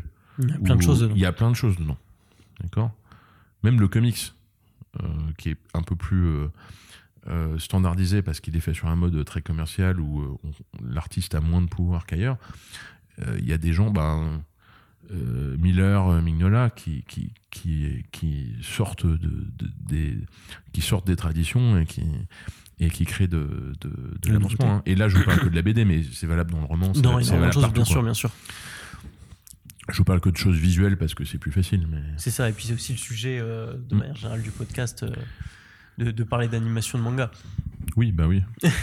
je me sens euh, particulièrement euh, pas compétent pour parler de cinéma français des années 50, hein, je le dis. Donc, Bah, euh, bien sûr, chacun, chacun son corps même, si, euh, même si, en fait, c'est comme tout. quoi. Il y a des films des années 50 qui valent vraiment la peine d'être découverts aujourd'hui. Bien sûr. Et ça fait un Et peu. c'est chiant. Je me dis, ah non, un film en noir et blanc. Non, mais des fois, il faut se forcer. Carrément. Et comme tu dis, euh, tu disais tout à l'heure, c'est un peu sortir de sa zone de confort, c'est pas intuitif, etc. Mais Exactement. ça garantit peut-être une bonne surprise. Moi, je pense qu'il faut toujours, toujours, toujours essayer de sortir de sa, genre- de sa zone de confort. Mm. Je suis contre la paresse. D'autant plus que je, je me sens des fois paresseux. Je pense Ok. tout le monde, mais moi, je me sens des fois paresseux. Mais moi, l'avantage, c'est que. Enfin, l'avantage. La différence, c'est que quand je dis. Ah, mais je suis- quand je vois que je suis paresseux, je, je pars dans l'excès inverse exprès. Ok. Juste pour dire, ah ouais, t'es paresseux, ben tiens, je vais te montrer. Et bam Et là, tu vas te- tu vas- Exactement. Ok, ok, incroyable. Et si ça te dérange pas, il y a une question que j'avais. euh, ça fait un peu faire une une- un petit retour en arrière. Hmm. Mais comment Kazé ça a été créé? Bah, euh, un- je l'ai un peu dit, c'est-à-dire qu'on a essayé de comprendre comment on fait des, des euh, comment amener des vidéos. Ah, d'accord. Donc, C'était cette j'ai créé euh, ma boîte euh, euh, avec essentiellement un autre actionnaire en rentrant à l'école, Mm. enfin, à l'université. Genre, j'ai passé mon concours, je l'ai eu, et puis après, j'ai créé la boîte. Euh, on a donc importé des vidéos. Ensuite, on a découvert comment faire une. On a sorti sous le label animé virtuel. Et puis après, on s'est rendu compte qu'on allait en faire d'autres. Donc, on a vraiment pensé la question de la marque. Et on a, on a, on a fait euh, Kazé. Et t'arrivais à vendre? Dès le début? On a, on, bah, euh, je vais pas te dire qu'on a claqué dans les doigts et on a vendu, mais oui, on, on- Ça allait. ça a marché. Hyper stylé. Hyper Après, euh, tu vois, tout aurait pu être fait mieux si on avait eu de l'expérience. Oui, Mais, mais comme j'ai dit, euh, l'insouciance, ça ça a une valeur. t'étais un des premiers. Du coup, euh, Ah difficile bah de oui, mais, mais c'est plus que ça. C'est-à-dire que, oui, j'étais un des premiers, mais tu vois, j'aurais pu avoir euh, 25 ans et avoir une expérience dans la vidéo. Bien sûr. Je vais pas, Mm. tu vois. Mais d'un autre côté, c'était l'époque où de l'informatisation, donc on a été parmi les premiers à faire des sous-titres euh, avec du matériel euh, pas professionnel et, et des choses comme ça. Donc ça a aussi euh, permis de, enfin, tu vois, on- a résolu les problèmes pas forcément de la même manière qu'ils étaient résolus par euh, l'ensemble des gens. Hmm. T'aimais bien cette époque? Bah euh, évidemment. Ouais. Maintenant tout est chiant. C'était mieux avant. C'était mieux. Ah ouais, puis euh, maintenant il y a plus de saison, vous avez vu, non euh, Franchement. euh. mais non, Je te lançais sur un discours de vieux. mais non, euh, enfin, c'est la période des pionniers, Mm. d'accord? Donc évidemment, ça me manque. Évidemment, ce côté Stimulant, aventure, non? euh, etc. Tout est Bon, nouveau, je sais pas si je le ça. referai aujourd'hui, hein, mais Ouais. mais euh, si, si, je le referai aujourd'hui sans problème en fait. Ce côté, euh, on est des, euh, enfin, c'est- pas ce qu'on se disait, mais ce côté aventurier, pionnier, on n'a pas conscience de ce qu'il y a devant, on avance euh, comme on peut, on organise les choses, on, on est semi-bénévole, tout ça. Oui, je pense que c'est. Enfin, beaucoup de chefs d'entreprise ben, vous diront ouais, ils font un truc bien, puis après ils deviennent des gestionnaires. Mm. D'accord Alors, je, je vais pas exagérer parce que moi je suis jamais devenu un gestionnaire. Je suis toujours resté au minimum un entrepreneur. Mm. D'accord J'ai toujours gagné une, par- une partie de ça. Mais, mais tout ce qui est gestion, tu peux pas en faire l'impasse. Et, et beaucoup de chefs d'entreprise disent bah ouais, mais après je suis devenu un administrateur. Enfin, après ça m'a. Ça m'a endormi, mais, ouais. mais la vérité, c'est que t'as pas le choix.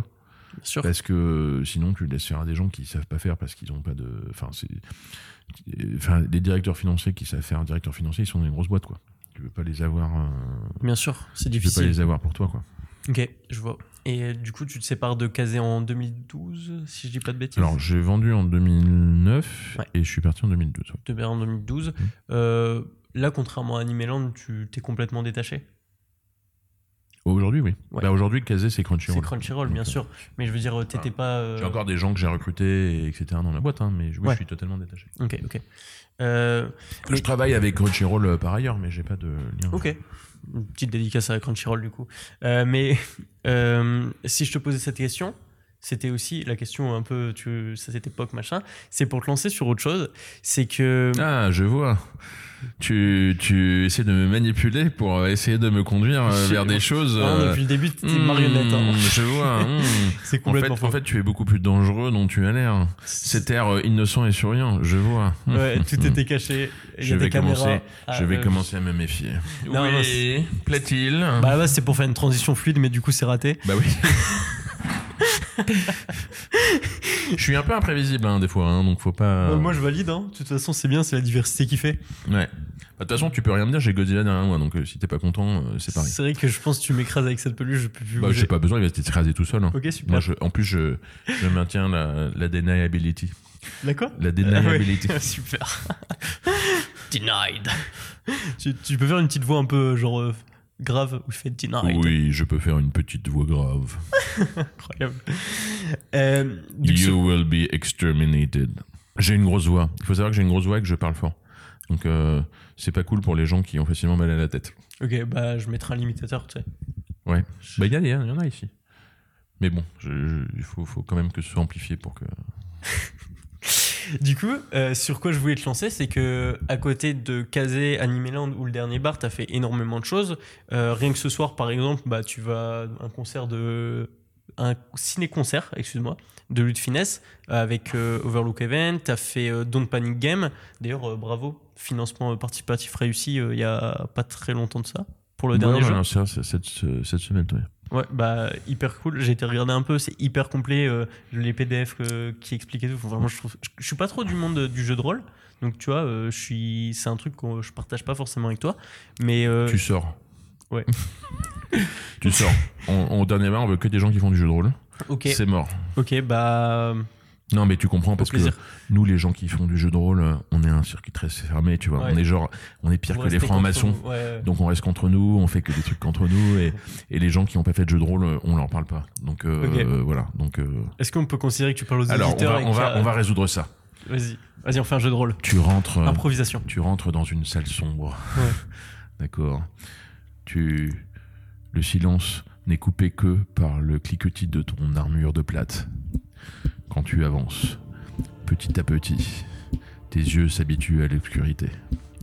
Et tu vois qu'il y a des dalles en pierre au sol et au fond de la salle, carré à à peu près 5 mètres de toi, un coffre est posé sur le sol. Que fais-tu? Je vérifie les pièges. Ouh. Sur les murs, au sol, une dalle qui bouge. T'as dit que c'était un parterre de dalles. Ouais, Je fais alors tu avances. J'avance. Et puis, euh, tu trouves pas de piège. Je trouve pas de piège. Super. Et le coffre est ouvert Bah, par hasard? T'as une armure de plaque, t'es pas un voleur, hein, donc tu vas pas les voir. Ah, bah, bah, Oups, premier- il. J'ai perdu mon premier jeu de rôle. Voilà. Oh là là, oh non. C'est la Il catastrophe. y en a peut-être pas, tu sais pas. Ah, bon, imaginons j'ai. Attends, eh, en vrai, euh, quand tu viens dans une salle avec des dalles en pierre euh, vides avec un coffre au bout, il y a toujours des pièges. hein. Oui. Je veux dire, euh, c'est que. Du coup, C'est que, la... c'est que, en théorie, que le dit non, il y a peut-être pas de prêt. Du coup, j'ai eu la bonne réaction Plus ou moins? Bah, le problème, c'est que t'aurais dû demander à ton copain voleur derrière Ah, de chercher pour les, de chercher les pièges, mais comme t'es tout seul, bah, t'es dans la merde. ok, donc je suis juste dans la merde. Tu mais pourras juste aller voir Donjons et Dragons au cinéma si tu l'as pas fait. exactement. Et là, tu m'as dit qu'il y avait pas de piège, donc j'arrive au coffre. Et dans le coffre, pam, Ah bah, une interview coffre, avec il- Cédric Littardi. mais non. Il y a, y a, il y a une, une boîte euh, avec un, un clown qui sort qui est et le, le clown il est à ma tête et il fait haha et il y a avec un écriteau haha je t'ai posé un lapin voilà Wow, coup dur. bon bah au revoir tout le monde Bah ouais, c'était cool. Allez, fin du record.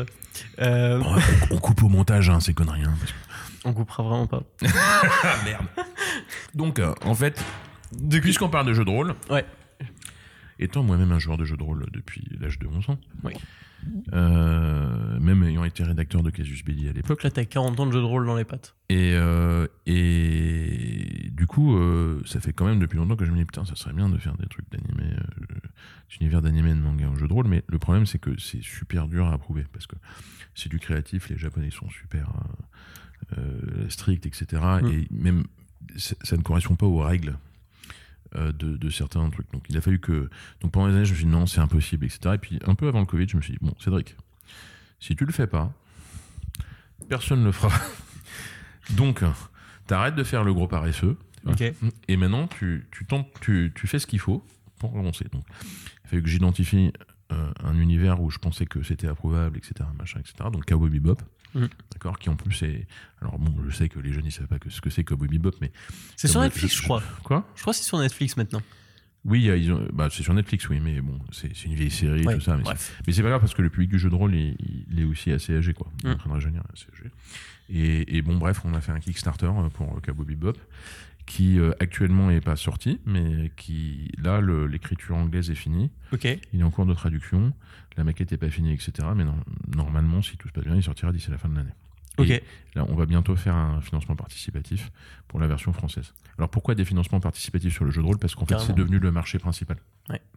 J'ai vu qu'il y a des plateformes dédiées C'est aux qu'il n'y jeux a, de rôle. vra- ouais, il y a pas vraiment de boutique. Enfin, il y en a un peu, mais en vrai, aujourd'hui, c'est Internet le marché. C'est ça. principal. Ok. Du coup, je mettrai le lien de Don't Panic Game. On le retrouvera sur euh, Don't Panic Bien Game. sûr, le- ouais. Ok. Bah, je Ouais. mettrai le On lien. traduit de- aussi un jeu euh, pour les amateurs de jeux de rôle qui s'appelle euh, Fabula Ultima. Et c'est un, alors c'est un jeu italien excellent. euh, qui est un, un jeu dans l'univers des JRPG, donc, Mm. donc des, des RPG euh, jeux vidéo, donc Final Fantasy et compagnie. euh, Avec un côté très animation japonaise. Et ouais, il y a un côté évidemment, et franchement, il- il- le système est vraiment bien. Ok. C'est celui-là que- qui a fait sa campagne justement. euh, Mm. qui a- et, et ce qui est fort, c'est que finalement, j'ai regardé, vous avez fait un financement qui avoisine, euh, qui a un peu dépassé les 30 000 euros, je crois. Sur Fabula Ouais. Mm. Et, et pourtant, il n'y a pas tant de contributeurs. hein. Il doit y avoir 300 contributeurs. Ouais, mais ça, c'est le, le côté, c'est que les contributeurs, ils... Ouais, c'est mais un semi-succès parce que normalement, tu, tu peux vendre plus que ça, mais nous, c'est le premier jeu. Et puis, pareil, euh, les- sur cette plateforme, il y a beaucoup de vieux joueurs, mais avec Fabula Ultima, on espère qu'on va recruter Toucher plein. des nous tu vois. complètement. Mais parce qu'en fait, je vais, je vais faire le vieux qui radote, d'accord Radote, radote. Mais mon objectif, d'accord, c'est de partager des choses bien et de les faire découvrir. Ok. Donc évidemment, je me limite pas à aller sur le truc qui, qui fonctionne. J'essaie toujours d'élargir, Ouais. de d'amener, de voilà. Donc Fabula Ultima, pour moi, c'est un très bon outil pour ramener des nouveaux genres jeux de rôle. Hyper stylé. Voilà. Mais je serais curieux de tester. Tu vois. Ce sera, ce sera peut-être mon Et d'ailleurs, dans les euh, parties de test, Ouais. les nouveaux joueurs, les jeunes joueurs ont moins de mal que euh, les joueurs euh, traditionnels. Parce que ça casse Parce les codes. y, a- euh, parce qu'il y a quelques trucs qui, qui, qui sont euh, Différents qui- de leur habitude. Qui cassent les, les codes. Le côté euh, focalisé sur les personnages, etc., qu'on a beaucoup dans les JRPG, etc., bah, en fait, ça induit des, des règles et des manières de fonctionner narratives Ok, qui sont pas habituelles. Donc, Ok, euh, hyper stylé. donc ils s'adaptent vite, mais au début, c'est un peu. Alors que les enfants, enfin les enfants les plus jeunes qui n'ont pas joué, ils comprennent très vite. Et, et petite question, euh, sur- pour revenir sur le Cowboy Bebop, euh, c'est. T'es un peu sur. Tu m'as dit que tu faisais plus d'artistique, mais est-ce que t'as quand même un peu euh, écrit? Non, Non, du sur tout. que j'ai pas le temps. Ok. De toute façon, c'est un peu. Mais tu vois, c'est un peu la marotte. C'est genre, ouais, et puis je pourrais bloquer un peu de temps pour euh, écrire et machin. Non, en Jamais j'ai pas le temps. C'est-à-dire que soit je prends ma retraite, ah, ma retraite, et, et je pars et je vais écrire tout seul dans mon coin, des trucs qui intéressent personne. tu te mettras dans la Euh, soit- montagne. euh, Soit euh, je, je, je peux pas. Par contre, je peux euh, relire, euh, suivre, faire des remarques, euh, etc. Bien sûr. Si, si j'ai le temps. Tu je l'ai pas beaucoup fait pour Cowboy Bebop parce que j'ai regardé et ça c'était bien. Mais euh, quand ça va pas, surtout. En fait, ça c'est un des trucs quand, quand t'es euh, quand t'es euh, bah, quand chef d'entreprise, t'es toujours pris par ce qui va pas. Mhm. Donc, à moins que tout aille bien, mais ça m'est jamais arrivé. hein. Si, ça, vous- si ça arrive à d'autres, moi je, je, je vous admire et je trouve ça très bien. Mais moi, ça... donc euh, c'est aussi ça. C'est il y a un côté très euh, négatif qui est, euh, tu vois, t'es toujours en train de travailler sur les problèmes, quoi. Parce que dès que c'est un problème, ça, ça te retombe dessus. Bah, c'est ça. Voilà. Donc euh, c'est euh, bon, c'est pas pour vous décourager, hein, mais tu vois, tous les chefs d'entreprise qui disent ouais, après faut faire de la gestion, faut Mm. machin, bah ça fait partie des, ça fait partie des problèmes. Est-ce que tu penses que t'es un bon régleur de problèmes? Oui. Ça me va. Bon, des fois, je les règle pas à la satisfaction de tout le monde, mais, mais t'as pas le choix. C'est-à-dire qu'à un moment, tu peux pas rester là et te regarder les bouts de doigts de pied et pas prendre de décision. Choisir, c'est renoncer. hein. Donc, il faut, à un moment, faut, faut prendre une décision, quoi. Alors, plein de- en fait, un bon régleur de problème, c'est quoi? Enfin, c'est quelqu'un qui prend des décisions et qui prend euh, 51% de bonnes décisions et que 49% de mauvaises. Mm. Parce que tu sais jamais, donc tu, tu peux jamais tout avoir. Donc, donc le mec qui réussit, c'est celui qui fait 51%, 52%. Mais c'est pas, je connais personne qui a 90% de bonnes décisions, ça existe pas. Enfin, ça existe peut-être, mais je le connais pas, quoi. C'est ça. Et puis euh, après, au-delà de prendre les bonnes décisions, il y a aussi toujours un peu aussi des fois un facteur chance qui fait, un facteur. Je pense, je tu dois en avoir mille des histoires comme ça, mais les trucs que tu as voulu lancer et que bah il y a eu un frein, il y a eu quoi que ce soit pour bloquer, tu vois. Ouais, mais ça, ça m'est arrivé plein de fois de foirer des trucs. Mais, mais, c'est des trucs dont j'aime pas beaucoup parler, mais pas parce que je- ça me gêne ou pas d'avoir foiré, mais parce que, comme j'ai dit, je regarde toujours de l'avant. Mm.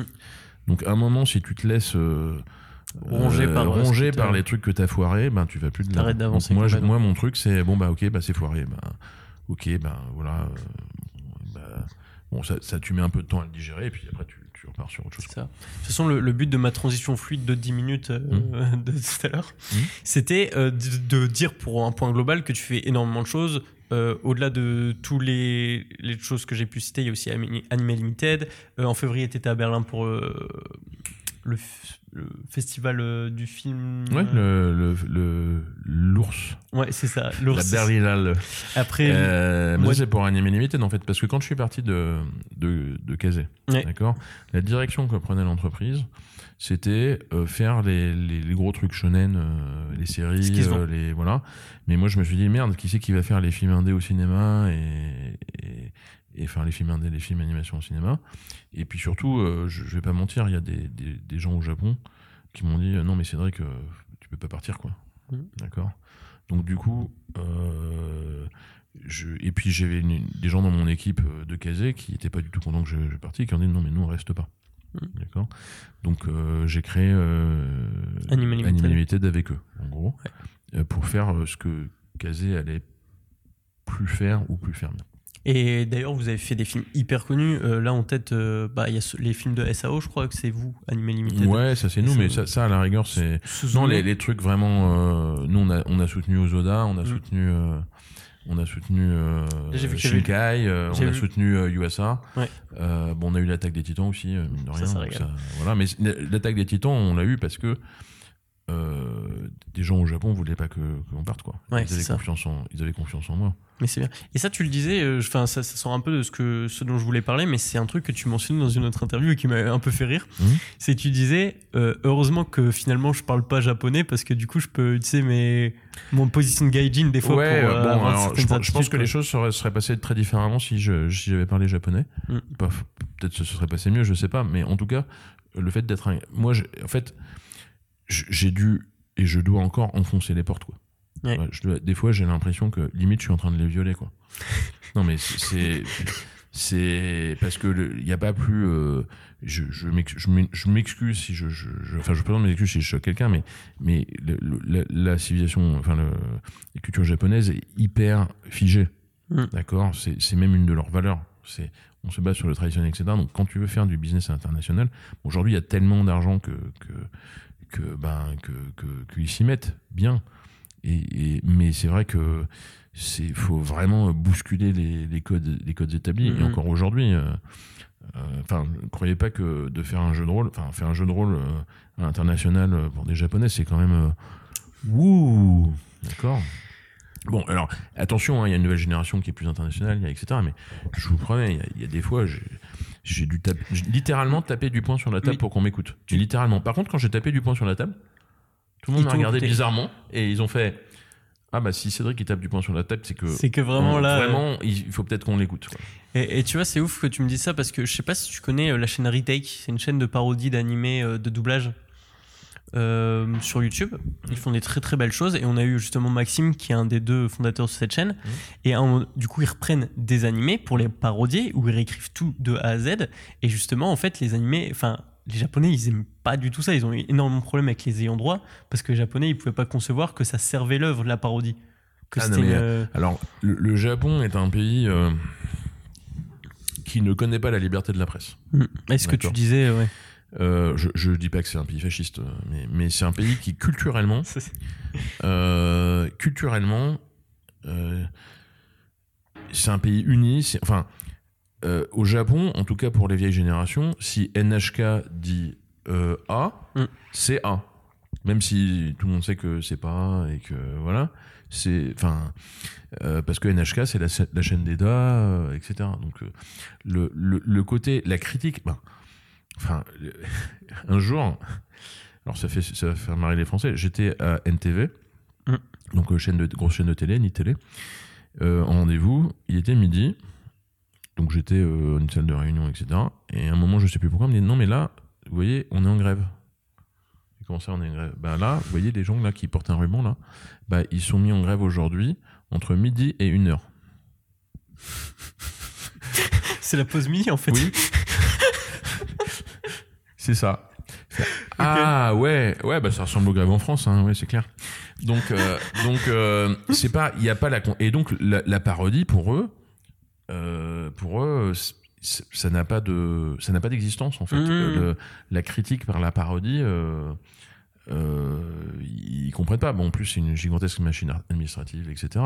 Mais le droit de citation, ils connaissent pas. Mm, mm. D'accord? Et, et non seulement ils connaissent pas, mais en fait, ils, ils ne veulent pas le respecter dans le cas de- d'autres. Enfin, ça, ça les choque de le respecter dans le cas d'autres pays. Oui, parce que je sais que, C'est un problème de tout le monde, hein, c'est un problème pour Animeland, c'est un problème. euh, bien sûr. À un moment, euh, ils disent bah voilà, si vous écrivez un article sur telle œuvre, il faut qu'on valide tout. D'accord? Et là, quel et si tu leur donnes en validation, alors des fois, des fois ils valident euh, des, des choses qui sont pas exactes, Ouais. donc c'est très bien. Mais des fois ils disent ah bah non, mais vous pouvez pas donner cet avis-là, vous pouvez pas donner cet avis-là. Donc tu dis ben euh, ouais mais non en fait c'est l'avis du journaliste. Non mais non seulement ça, mais en plus j'ai pas le droit de forcer euh, le journaliste à écrire autre chose. ouais, c'est ça. Donc euh, donc à un moment euh, non. Ah, bien sûr. Ah, S'il y a une erreur factuelle, je peux la corriger et c'est bien et merci. Mais non, je vais pas écrire. euh, Enfin, je peux pas dire aux journalistes non, tu fais pas ça. Quoi. Et ça, ils le comprendront jamais. Mm. Et du coup, euh, ils utilisent euh, leur, leur force économique pour le, le forcer. Donc euh, aujourd'hui, euh, la, la plupart des gens, ils, ils lâchent l'affaire et ils écrivent la ligne du parti qui est dictée par le Japon. Je vois. Et ça, c'est quelque chose. Et, et, et du coup, euh, je vais y arriver à, à la, à la question à laquelle je voulais te mener. C'est que tu fais. Ah, je me suis encore fait manipuler. Damned. Non, non, non, pas du tout, parce que c'est toujours la même de la première. Ah, ah, putain, en plus il, Ouais, euh, ouais, ouais. il insiste, tu en vois. plus, on fait ça je mal. dévie ouais. la question tout le temps et euh, Mais tu sais même pas ce que. Qu'est-ce que c'est la question? Je sais pas. Sinon, ça serait trop facile. Sinon, j'aurais déjà répondu. Alors, Petit malin. je pense que la question. Tu, tu sers à quoi si tu me poses pas des questions? Mais je pense Hein? qu'elle Je va te faire un monologue tout seul devant les caméras? Hein? Tu veux? Bah, euh, c'est ce que je fais depuis tout à l'heure. hein. Waouh. Enfin, je suis pas tout seul, j'ai, j'ai Godsey à côté de moi. Et il me rassure, tu vois. Ça, ça me donne, ça me donne du, Wow. J'ai l'impression que ça me donne du poids. Il y a de la présence comme ça. vraiment. Ouais, mais je n'ai pas beaucoup de moi-même, donc je préfère, euh, je me sens mieux, quoi. Bon, après, c'est un podcast, donc la plupart des gens vont pas le voir. Donc, C'est euh, juste, euh, vous avez l'impression qu'on peut comprendre ce qu'on raconte et dire, mais c'est, c'est qui ces débiles mentaux? C'est ça. Vous aurez qu'à moitié raison. Parce que lui, il est très intelligent, c'est moi le débile mental. Ouf. Ouf. Disons que je suis moins à l'aise pour aller euh, pour montrer ma vraie nature, tu vois. Ah, ok. Bah, je comprends. Toi, mais c'est, t'as- c'est mieux parce que si t'as un podcast et les gens te prennent pour un débile mental, ils, ils Ouais. écouteront probablement pas. Ou par euh, solidarité. Enfin, mais moi, ça, personnellement, différent. j'espère que personne n'écoutera les conneries que je dis, mais bon. On sait jamais avec Internet. euh, Il y a toujours une frange de gens qui vont tomber dessus. C'est ça. Et du coup, ma question. tu roulement de tambour. Euh, T'as fait énormément de choses. Euh, mais par contre, tu trouves quand même le temps de faire des activités, malgré ce que tu dis, un peu plus créatifs. Et c'est notamment le cas de Noob. D'ailleurs, j'ai une question de la part de Anne-Laure. Enfoiré. Ouais. Non, c'est léger, c'est léger. Euh, ça fait quoi euh, pour le général Citardus d'être sous les ordres de Gaïa?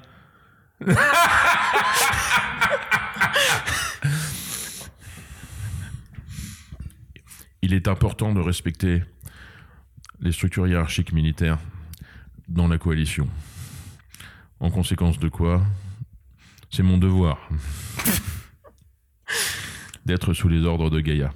Ok. Je vais même dire, il vaut mieux ça que d'être entre les mains d'un autre incompétent parce que au moins, tant qu'elle a ses sous et ses objets, elle me laisse faire ce que je veux. elle s'en fout du reste. Mais il faut pas lui répéter. Ok, ça va, ça me va comme réponse.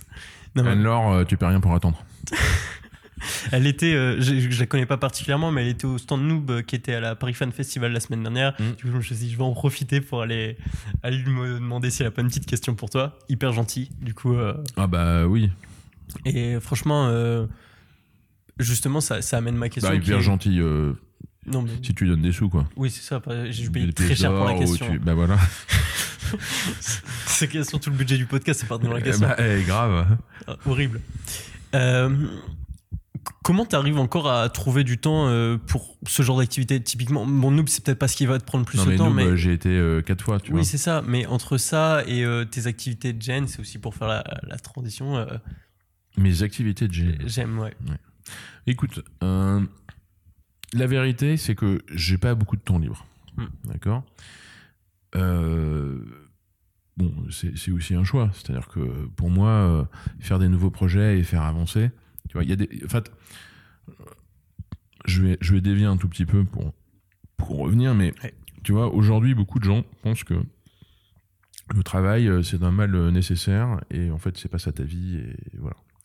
Moi, je pense que si tu fais un truc qui, fait, qui prend un tiers de ta vie, voire plus dans mon cas, d'accord Si ça, si ça t'intéresse pas, je vois pas pourquoi tu le fais. Enfin, tu vois, effectivement. Donc, la solution, c'est pas de se dire, ah, bah, je vais me faire chier un tiers de ma vie et travailler le moins longtemps possible. C'est, ah, bah, je vais faire un truc qui est passionnant. Mm. D'accord? Donc, euh, en l'occurrence, euh, tout ce que je fais, ou la quasi-totalité de ce que je fais, c'est des trucs qui me passionnent. Mm. Donc, euh, aujourd'hui, euh, travailler sur. euh, certains, la, la partie chiante, c'est la partie, on va dire, administrative, c'est la Gestion, partie implémentation. sur, ouais. Mais, mais je le fais en me disant, oui, mais je veux que ce truc, il- il- je veux le voir arriver. D'accord C'est un mal pour un bien. donc, donc, tu fais toujours des trucs qui, sont, qui, qui t'emmerdent et dans Mm. ta journée. Enfin, il y, a- y a peu de gens qui les font pas. Mais il faut, faut garder la vision et te laisser porter par elle. Et, Mm. et donc, il faut que te laisser porter par un truc que, que tu aimes faire. Après, il y a des gens, ils, ils font pas plein de trucs comme moi, ils font un truc qui, qui leur plaît, tu vois. Enfin, je veux dire, euh, un truc aussi simple qu'un comptable, par exemple, bah, euh, les bons comptables, c'est des gens, ils aiment bien euh, faire fonctionner des, des chiffres, les faire. enfin, il y a un côté mathématique Mm. qui est, euh, qui est- que je comprends bien parce que moi, j'ai- j'ai- j'aimais bien les casse-têtes, les, les trucs, euh, etc. Donc, et je prends comptable parce que c'est une, une fonction assez standard euh, Bien sûr. partout. Très Donc, donc il faut pas euh, se dire ah bah non mais je sais pas ce que je vais faire, euh, je vais faire un truc euh, par défaut. Non, il faut trouver ce qu'on ce qu'on aime faire et le faire. Et à partir du moment où on fait ça, euh, il y a, y a un moment, en tout cas sur une partie du truc, le, le travail et les loisirs se confondent. Mm. D'accord? D'ailleurs, c'est c'est parfois un problème parce que à un moment, euh, tu regardes de l'animation japonaise toute la journée pour ton travail. Euh, à un moment, euh, le- week-end, t'as envie de faire autre chose. Mais c'est pas grave, c'est normal. tu Bien vois. sûr, À bien la sûr. rigueur, tu trouves autre chose à faire. Donc, euh, moi, j'ai peu de temps de loisirs. Par Mm. contre, il y a, il y a des, des barrières que je me suis fixées. Et la première de ces barrières que je me suis fixées, c'est voilà, Cédric, tu fais du jeu de rôle grandeur nature. Tu aimes faire du jeu de rôle grandeur nature. Parce que tu aimes taper sur des gens avec des grandes épées pour te défouler. C'est sincère. C'est pas la seule raison. Mais, Non, mais c'était Euh, sincère. non, mais nous, ouais, enfin, j'ai un peu passé le, le, le, cap où c'était pour taper sur. Non, mais j'aime- tu vois. Mais attends, parce que le jeu de rôle a, a- a quand même une, une vertu fondamentale qui est cathartique. D'accord? C'est-à-dire qui est cathartique. Euh, c'est-à-dire que euh, moi, je suis tout, tout le temps, y compris le week-end, etc. Mon, mon- mon- mon cerveau, il tourne sur des choses qui concernent mon Ouais. travail. D'accord, pas que, mais, mais voilà. Quand je vais en GN, d'accord, d'abord je vais m'amuser. D'accord. Ensuite, je vais, je vais me défouler dans la nature. euh, enfin, me défouler. me- euh, je change d'environnement. Ouais. Et troisièmement, je rentre dans, dans une logique. Mon, mon cerveau rentre dans une logique qui est totalement séparée de ma logique euh, dans, dans la vie Mm. et, et, et, et, et s'en isole. Mm. D'accord Donc en fait, je vais fonctionner d'autres zones du cerveau et je pense à d'autres trucs. ok Ça se repose. et, et pendant euh, alors euh, 24, 48 heures, etc. Et ça, alors je me repose. Mes, mes courbatures disent pas ça. Non, oui, on Mais, se comprend. mais, mais t'en ressors reposé. Mm. Tu vois, c'est la- bon, moi je le fais avec du jeu de rôle en nature. Il y a plein d'autres manières de Bien faire ça. Il y a des gens ils font du jogging, de la randonnée, de- dessin, euh, voilà. Moi, moi ça suffit pas parce que j'ai un cerveau qui tourne tout le temps. D'accord C'est ce qui est des fois bien et ce qui fait des fois beaucoup moins bien, croyez-moi.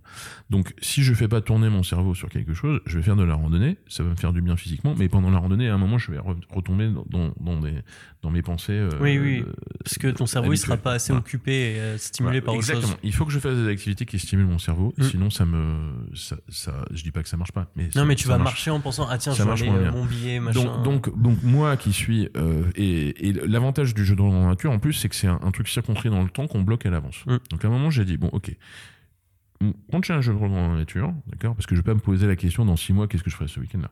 Si je m'inscris sur un jeu de en nature ça devient la priorité. C'est-à-dire même si euh, y a un truc vachement important au boulot euh, etc.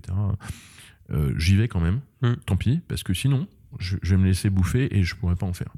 Et, et, et j'en ai besoin enfin j'en ai envie d'abord et ensuite le, le- le bien conséquentiel que ça me fait dans, dans le reste est quand même important. Ok. Bon, ça c'est une, décision, etc. Il y a des trucs qui sont pas forcément prioritaires, mais que, que j'aime faire et que, et- Bien sûr, bien sûr. je. Mais là, comme de toute façon, tu t'inscris euh, six mois à l'avance, euh, voilà. Ah oui, c'est. Donc euh, en fin d'année, j'ai un Cyberpunk, Ok. j'ai un Harry Potter 1943, Cyberpunk hyper stylé. et ouais, hyper stylé, euh, et un autre truc genre Twin Peaks. Twin Peaks Genre Twin Peaks, un truc contemporain. Ok, ok, ok. euh, voilà. Ok, En trop l'occurrence, c'est trois GN internationaux, mais je fais pas que des internationaux. Et là, bientôt, Et du coup, tu te déplaces et tout euh, Genre, Seven par exemple, tu vas où là pour. euh, Là, en l'occurrence, c'est des jeux italiens. Il y en a un qui est en anglais et deux qui sont en italien. Alors, il se trouve que j'ai de la chance. Je ton parle italien. papa est italien. bon, J'aurais pu parler une autre langue et Ouais, aller faire ailleurs. C'est pas. Donc c'est vraiment toi ton défouloir. C'est euh, ce qui te permet aussi de. de- C'est mon meilleur défouloir. Ouais, d'autres, ouais. mais c'est mon meilleur défouloir. Ok, bah hyper stylé. Euh, après, euh, je lis beaucoup. euh, J'aime beaucoup voyager, évidemment. Mm, Bah ça, euh, j'ai cru comprendre. ouais. Bah, mais mais c'est incroyable parce que. Bon, pendant le Covid, autant vous dire, pendant deux ans, j'ai pas beaucoup voyagé. Bien sûr. Mais, mais en fait, quand j'ai recommencé à voyager pour mon travail, je me suis rendu compte à quel point ça m'avait manqué. Tu vois, je parle pas de. Alors évidemment, les voyages de vacances, machin, ça m'a manqué, mais, mais le fait de- de- d'aller voir des gens. Changer de- d'environnement. de changer d'environnement, de regarder des choses, parce que ça stimule mon cerveau, en Mm. fait. Euh, Complètement. Enfin, pas que, mais ça stimule mon cerveau. euh, faut, euh, voilà, faut, et ça, c'est fondamental. D'autant plus que plus tu vieillis, euh, moins ton, ton cerveau il est agile, donc euh, plus, plus il faut le, Le stimuler. le, le- le torturer pour qu'il bouge. Pour qu'il bouge. Je vois. Et par exemple, là, si. euh, parce que je sais pas s'il y a beaucoup des auditeurs qui connaissent les jeux de rôle et tout. Euh, Ben, euh, il est temps. Ouais, mais justement, j'allais te demander. euh, imaginons, on veut s'initier au jeu de rôle. Tu conseilles Attends, quoi? attends. Écoutez ma voix. Écoutez ma voix, concentrez-vous. Fermez les yeux. Vous allez faire tout ce que je vous demande. Dans la semaine, vous allez chercher ce qu'est un jeu de rôle sur internet et avant la fin du mois, trouver des amis pour commencer une partie. Maintenant, quand je vais claquer dans les doigts, vous allez vous réveiller. Vous ne vous rappelez alors rien. Mais vous ferez ce que vous avez entendu. Vous êtes prêts? Réveillez-vous lentement. 3, 2, 1. Oui, alors euh, donc euh, on parlait euh, de la cueillette euh, des pâquerettes euh, en Amérique du Sud euh, au mois de- d'octobre et c'est un sujet fascinant C'est ça les voyages euh, que qui tu aimes fascine euh, notre public. Pardon C'est ça les voyages que tu aimes, la cueillette des flécrettes en Amérique du Sud? Oui, bien sûr, oui. Je sais pas. Qui n'aimerait pas la cueillette des pâquerettes en Amérique On m'a dit du que tu avais Sud? une très belle collection de pâquerettes. Bah, être fan. Fan. Ouais. Non, mais c'est une collection temporaire. Bah oui, mais je l'ai plus du coup, elles sont toutes fanées. Ah mince. Hmm. Il va falloir que j'y retourne. Sens. Cette manipulation pour partir en vacances. Waouh. c'est habilement mené. Ah bah euh, ouais, bah, moi j'ai pas eu tout mon podcast pour préparer pour arriver à des questions de Gaïa quoi. Ouais, c'est vrai, c'est triste. Moi je suis obligé d'improviser, tu vois, c'est un, un peu... C'est pas... Voilà, bon. J'ai prévu le coup, j'ai pris Godzilla. Mais Ok. C'était un je peu. me suis dit, ouais, le mec il vient faire un podcast, il vient de Lyon, c'est louche. Il est pas net. Il est pas net. Euh, on le fait dans un bar, euh, dans les bas-fonds d'un bar, euh, on, on sait pas ce qui pourrait arriver, donc euh, je prends mon garde du corps. T'as bien raison. Parce que moi je suis un peu gringalet, je suis pas capable de me défendre tout seul. Je pense pas être une menace pour toi. Je t'avoue que. Hmm. Mais je vois la philosophie, garde du corps et tout, ouais, pas de souci. non, très très très fort. Ok, du coup, euh, tout simplement aller voir sur internet. De quoi Ah, c'est de quoi Chercher quoi Aller voir quoi sur internet Je sais pas. Bah, je sais pas, j'ai perdu le fil. Mais je crois que les gens qui ont entendu. euh, Enfin, les gens n'ont peut-être pas entendu quelque chose et je crois que il va y avoir une recrudescence des joueurs de jeux de rôle euh, euh, bientôt. euh, voilà. Donc le jeu de rôle, pour les gens qui ne savent pas, c'est un type. Mais je, je doute qu'il y a beaucoup de gens qui ne sachent pas ce que c'est que le, le Non, de on rôle, sait ce que c'est, mais tu vois, c'est un peu un truc, euh, ça paraît distant, ça paraît loin. Tu vois, Bah, c'est parce que vous n'avez pas joué, c'est facile de jouer. hein. Le problème du jeu de rôle, c'est qu'il faut un meneur de jeu. Voilà. Donc le meilleur truc, c'est de trouver un copain qui fait du jeu de rôle et de lui demander de, de faire meneur de jeu. Ok. Mais maintenant, il y en a qui se font online. Bon, moi, je suis un peu old school, j'aime pas trop euh, online parce que il n'y a pas assez de chahut. Mm. Mais, euh, mais, euh, mais en gros, c'est ça, quoi. C'est trouver quelqu'un qui fait un scénar et puis après, vous allez chez lui, il va vous expliquer. Ou alors, vous, enfin, je veux dire, vous avez qu'à télécharger le donjon de Nullbuck, hein, Mm. et puis aller jouer au jeu de Nullbuck pour commencer, et puis ça, ça ira très bien Carrément. si vous avez le sens de l'humour. Mais par contre, il y a des jeux de rôle pour tout. Enfin, on Mhm. peut simuler pratiquement tout, toutes les histoires, etc. euh, avec des jeux de rôle, quoi. Donc euh, voilà. Toi, t'en as un conseillé, typiquement je- je- J'évite de conseiller euh, parce que. Un que t'as aimé plutôt. Alors, euh, moi, j'ai joué beaucoup. J'ai commencé avec Mega, Messager Galactique. Donc, euh, merci euh, Didier Gizerix pour euh, cette œuvre qui m'a initié au jeu de rôle. J'ai joué beaucoup à Star Wars. C'était l'ancienne édition, c'était la D6. C'était génial. Tu jouais, tu lançais des masses de D6 sur la table pour faire des actions. C'est du bruit, c'était top. Euh, j'ai joué euh, beaucoup à Ambre. Alors, Ambre, par contre, c'est pas très connu. C'est c'est basé sur les, les Princes d'Ambre de Roger Zelazny. Mais c'est un jeu de rôle qui a quand même une particularité, c'est qu'il n'y a pas du tout de dé ou de hasard dedans. Il Ah, très storytelling et ça marche bien. Mais euh, en vrai, j'ai joué à plein d'autres trucs. Donc, euh, si vous aimez, bah, si vous aimez la fantasy, vous avez Donjons et Dragons. Si vous aimez l'horreur, vous avez l'appel de Cthulhu. Euh, si vous aimez, euh, enfin, moi, je, moi, le conseil que je donne aux gens, c'est qu'est-ce que vous avez envie de jouer comme histoire? Est-ce que vous avez Mm. envie de jouer Le Seigneur des Anneaux Est-ce que vous avez envie de jouer euh. John Wick? Est-ce que vous avez envie de jouer Cyber? Mm. Moi, j'ai une campagne de Cyberpunk en cours. Mm. Alors, c'est un peu ridicule parce que je passe en 2020. parce que initialement, le premier Oui, Cyberpunk, ça. projette en 2020, mais, mais et puis qu'il y a des trucs, euh, voilà, parce qu'il faut quand même se rappeler, c'est le truc extraordinaire du cyberpunk, c'est que ça a imaginé le futur, mais sans les téléphones, sans les portables, Ouais. sans les portables et sans le wifi, donc il fallait être connecté pour tout faire. Euh, et euh, mais euh, bon alors euh, mon MJ il est aux États-Unis, donc on fait une partie par an. Mais, Ah ouais, tu ok. vois, on- j'ai quand même une, une campagne de cyber en cours. Donc, donc la question c'est si vous aimez les les, euh, les JRPG, euh, ben, pourquoi pas Fabula Ultima Mm. Euh, Et euh, enfin voilà quoi, po- posez-vous la question. Et si vraiment euh, vous savez pas trop, etc., il y a des jeux d'initiation. Et Vous avez personne, il y a des jeux d'initiation qui sont très faciles. Vous pouvez jouer, euh, tester très rapidement. euh, voilà. Hyper cool. Voilà. Hyper, hyper cool. Et si, alors, le, le, le- à mon époque, le- la manière privilégiée de rentrer dans le jeu de rôle, c'était de faire des livres dont vous êtes le héros. Aujourd'hui, c'est un peu désuet, les livres dont vous êtes le héros, parce qu'il y, a des- y a les jeux vidéo, etc. Mais en vrai, euh, euh, n'hésitez pas à faire des livres dont, dont vous êtes le héros, ou un ou deux si vous n'en avez pas fait, parce que c'est quand même euh, cool de voir ça. Et puis des fois, c'est bien de le lire et de pas tout regarder derrière. Ça. Bah, D'ailleurs, il y a euh, John Lancry, un illustrateur que j'aime beaucoup, qui a fait une BD qui s'appelle Zombie, la BD dont vous êtes le héros. Elle est Mm. vraiment pas mal, du coup, je conseille très fort. Nous, ça. on a un- chez on a un, un truc, alors c'est plus pour enfants, mais que c'est super, c'est une BD qui Mm. s'appelle Toutou Détective. On a gagné le prix du livre-jeu enfant, et Oh. c'est- ça, quoi. C'est pour les enfants, mais euh, c'est- tu, joues une petite chienne, et puis tous les jours, tu choisis un sujet, puis tu vas rencontrer des gens. C'est euh, marrant. Et des fois, tu as des énigmes à résoudre, et, voilà. Ok, sympa. Ok, trop trop cool. Bah écoute, tous- euh, tous les gens, tous mes amis qui ont des enfants, disent oh, c'est génial, on, on joue, euh, et puis, et puis le soir d'après, on revient, puis on prend un autre chemin, et puis on, on a d'autres aventures, et etc. Donc, ça fait partie des cadeaux que tu peux offrir. euh, Ouais, celui-là, quand il y a des enfants, je, je l'offre parce que. Enfin, C'est encore une fois, c'est tu vois, c'est la philosophie que tu mettais en avant, c'est aussi faire découvrir euh, ce que tu disais tout à l'heure, faire découvrir euh, ce que les autres ne connaissent pas mais qui peuvent aimer. bah euh, oui, puis enfin, moi, je veux que tout le monde joue au jeu de rôle, donc si, si on Ah oui, là, c'est lave le vraiment cerveau des enfants dès la jeunesse, voilà. Non, c'est vrai, c'est plus direct quand. J'ai pas très bien réussi avec ma nièce, hein, mais bon. Ah ouais Ouais. Elle veut pas? Bah, le problème, c'est. Enfin, c'est pas qu'elle veut pas, mais tu vois, les- généralement, les enfants, ils s'affirment en opposition avec leur environnement, donc. Mm. voilà. Bon, ouais. Mais elle est quand même venue voir Donjons et Dragons avec moi aussi. T'as aimé le film? J'ai aimé le film. ouais. Bah, c'est un film pour. euh, c'est un film. Enfin, euh, un joueur de rôle peut pas, pas aimer. Si le film il se prend pas au sérieux, euh, il y, a- il y a toutes les gaffes que tu fais dans une partie de jeu de rôle, euh, etc. Donc, euh, Tu t'es retrouvé et, dedans. euh, non, mais le truc vraiment bien, c'est qu'il se prend pas au sérieux, quoi. Ouais. C'est- vraiment ça, quoi. C'est, un moment. euh, euh, enfin. Une partie de jeu de rôle, ça prend des heures autour d'une table. Euh, les gens, on n'est pas tout le temps sérieux. Hum, bien sûr. on, on se- on se fond la gueule régulièrement, on fait des conneries, on, bon, euh, euh, c'est pas un bouquin quoi. Ouais, donc, bien sûr. euh, donc, alors je, je, je ne doute pas qu'il y a des joueurs super sérieux, mais la plupart des, des, des joueurs, on est quand même là pour s'amuser quoi. Très vivant. Mm. Ok, je vois. C'est pour ça que le côté online, est, est- j'aime pas trop parce que quand on est online, il y en a un qui parle, enfin c'est dur de parler à plusieurs. C'est C'est ça. euh, quand on est autour d'une table, bah, on, on a des conversations entre joueurs que le MJ a pas besoin de gérer. on- voilà. Ah. Après. euh, Beaucoup plus dynamique. après, le, le- le gros problème du jeu de rôle, c'est que les gens, euh, avec le temps, ils ont, ils ont, ben, avec l'âge, ils ont moins de temps. Mm. Et surtout, c'est très dur d'organiser un truc où il y a cinq mêmes personnes qui sont disponibles pendant le même temps euh, quelque part. Et c'est là que le online a beaucoup aidé. Bien sûr. C'est sûr.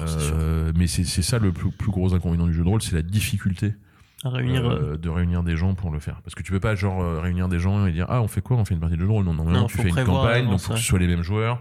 T'en as un qui doit préparer, etc. Ouais, je vois. Alors, si vous avez des trucs d'initiation, ça peut être prêt en 20 minutes. hein. Mais si vous aimez les trucs d'initiation, forcément, vous allez vouloir faire des trucs. euh, Un peu plus importants. costaud, etc. Jusqu'à faire du jeu de rôle euh, dans Voilà. Après, vous pouvez aussi aller faire du jeu de rôle grandeur nature, mais là, c'est beaucoup plus niche et beaucoup plus. Il faut beaucoup plus se motiver pour aller en faire. Faut aimer se taper avec des épées. Non, pas nécessairement. Alors, ça, ça, ça, c'est une idée reçue. Par contre, tu peux très bien faire des jeux, des non, mais jeux et puis, ben, voilà.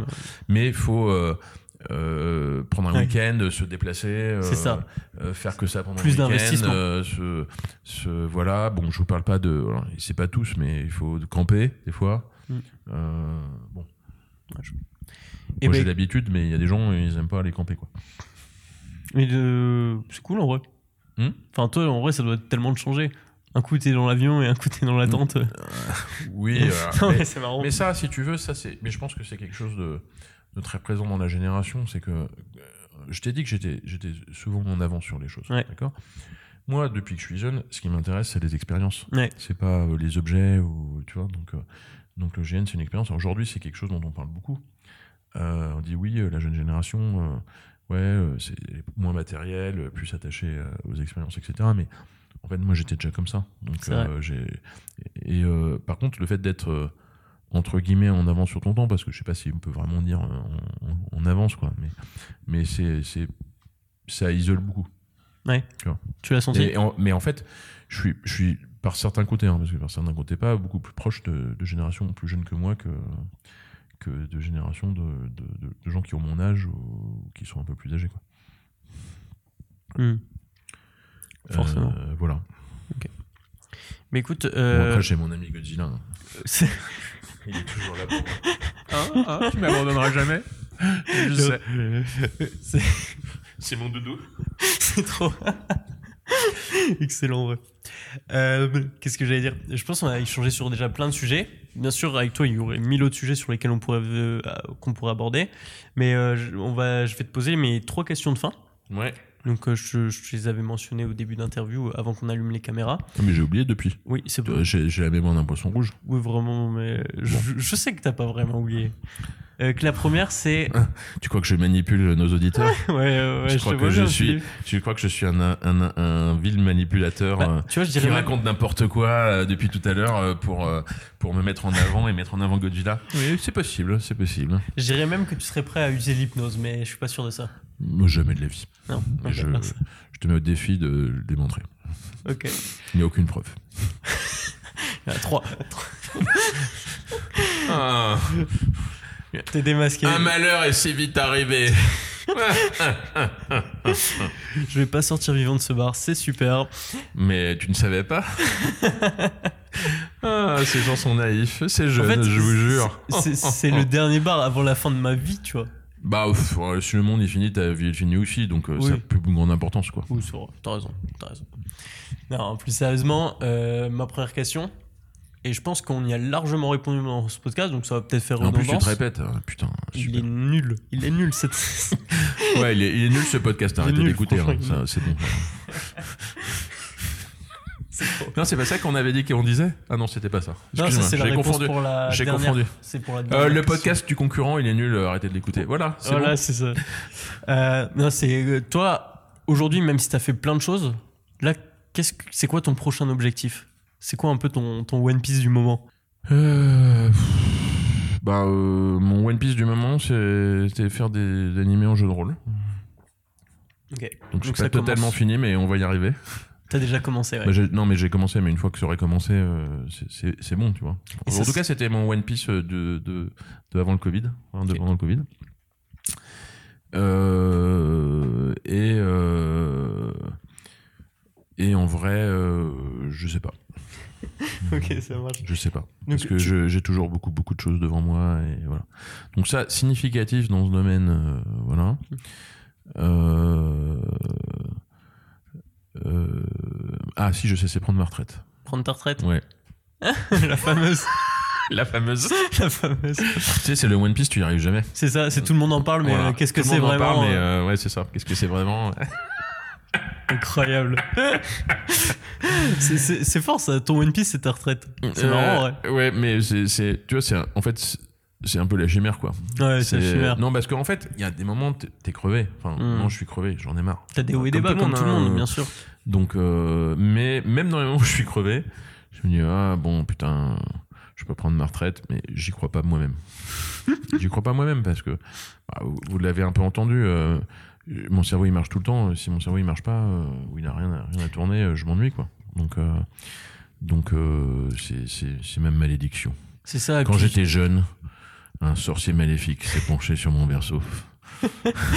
et un vil nécromant. Et il m'a envoyé une malédiction, m'obligeant à penser Ne à faire tourner ça. mon cerveau en permanence. Alors tout le monde trouvait ça cool. Mais moi, je suis obligé de, de trouver des- du grain à moudre et des trucs pour l'occuper et de dire des conneries dans des podcasts euh, pour euh, ne pas, euh, ne pas, ne pas m'ennuyer. Ok, ok, je vois, je vois. Donc j'ai toujours un, deux, trois, trois objectifs. Là, le jeu de rôle, c'en était un important. Donc je vais, Ça je rester important. sur Avec. Don't Panic Game Toujours. Bon, en fait, ça, c'est une méthode, mais la question, c'est que je voulais que les gens soient capables de faire des jeux de rôle dans des univers issus de l'animé. Hyper stylé. Parce que il y, a, y a un côté. Alors pourquoi j'ai fait Don't Panic Games? Euh, D'abord parce que je suis un, un- un gros joueur, hein, vous l'aurez entendu, Mhm. mais euh, aussi parce que euh, je me suis dit bon, il y a des jeux de société, d'accord? Par contre, le public est un peu vieillissant, Mhm. d'accord? Et euh, ce qui serait cool, c'est euh, de faire des jeux de société pour les jeunes, d'accord? Et bon bah du coup, ça serait super de faire des jeux de société sur de l'animé. Par contre, c'est super dur. Donc il faut que je m'y mette. La deuxième chose que je me suis dit, c'est bon, parce que moi quand j'ai fait un truc, c'est fait. Je reviens pas dessus. Mm. Donc j'ai amené l'animé, j'ai fait des trucs au cinéma. J'ai, bon, je dis j'ai, euh, il y a d'autres gens qui ont fait Oui, bien sûr. voilà. Euh, j'ai voilà, bon, tout ça c'est fait. Tu vois, le, le- l'animé au cinéma, il y en a. C'est, pars, en aura installé, toujours. je- Voilà. oui. Euh, par contre, qu'est-ce que j'ai, qu'est-ce qu'il n'y a pas? D'accord? Et notamment, le côté jeu, c'est que c'est un des rares euh, endroits où on peut allier notre créativité à la créativité japonaise. Mm.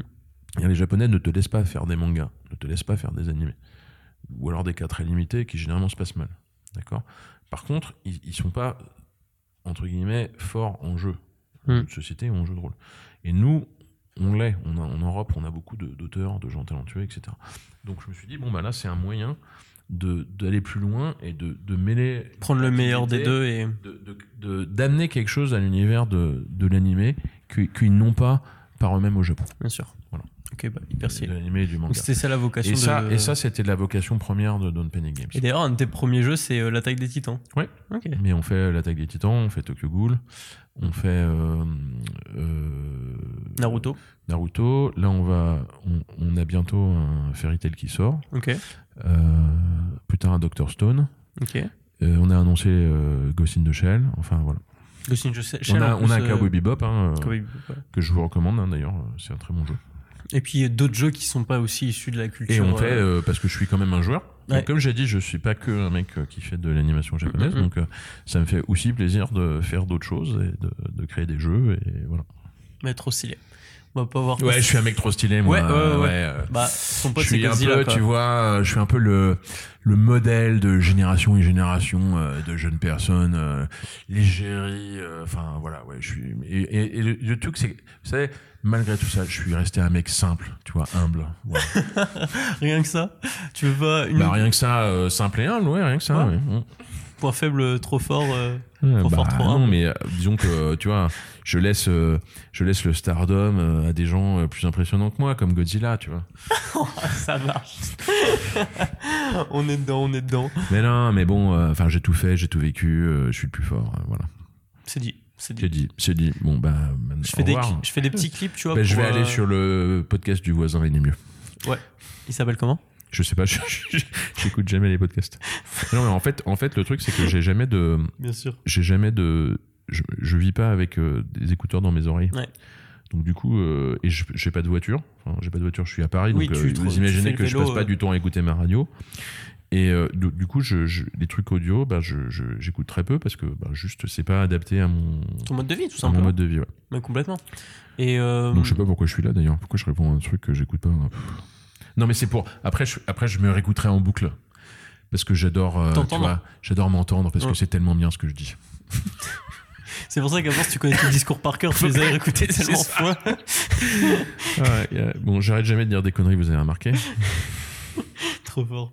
Et peut-être que là, tu peux nous dire autre chose qu'une connerie en nous recommandant. Ouf, euh, faire une petite recommandation euh, animé, euh, manga ou série télé, peu importe. Bon, un alors truc ça, que ça, je sais que tu m'as demandé avant. Alors Ouais. c'est toujours difficile de me demander une recommandation parce que vu la, la quantité de trucs que j'ai regardé ou que je regarde encore, voilà. Mais je me suis dit, qu'est-ce que je pourrais dire?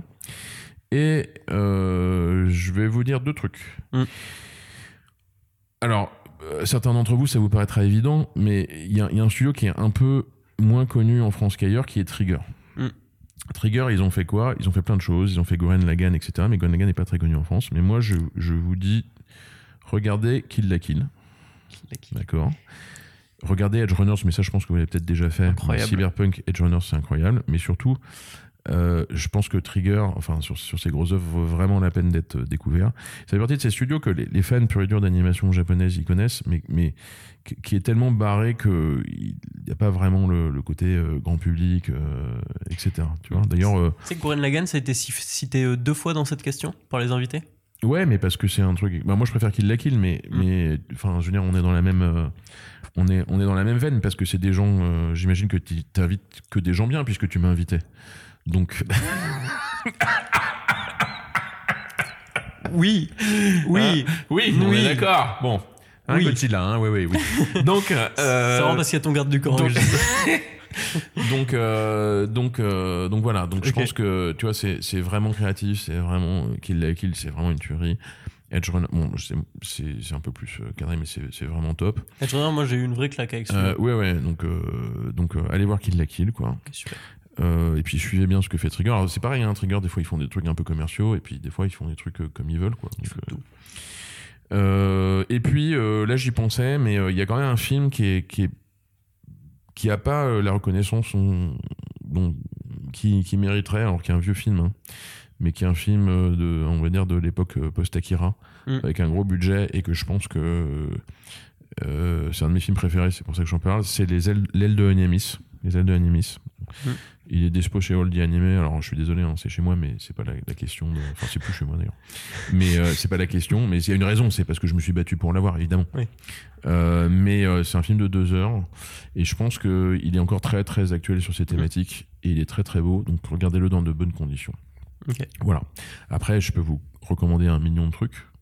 Mais euh, Parce que t'as vu un million de choses aussi, c'est ça là, en fonction de, de- du sens du vent, euh, de la température et, euh, et euh, de la pêche euh, d'aujourd'hui, euh, voilà ce que je vous co- recommande. Ok, ok. Bon, bah, pour la pêche d'aujourd'hui, on va partir sur ces deux recommandations. C'est parfait. Mm.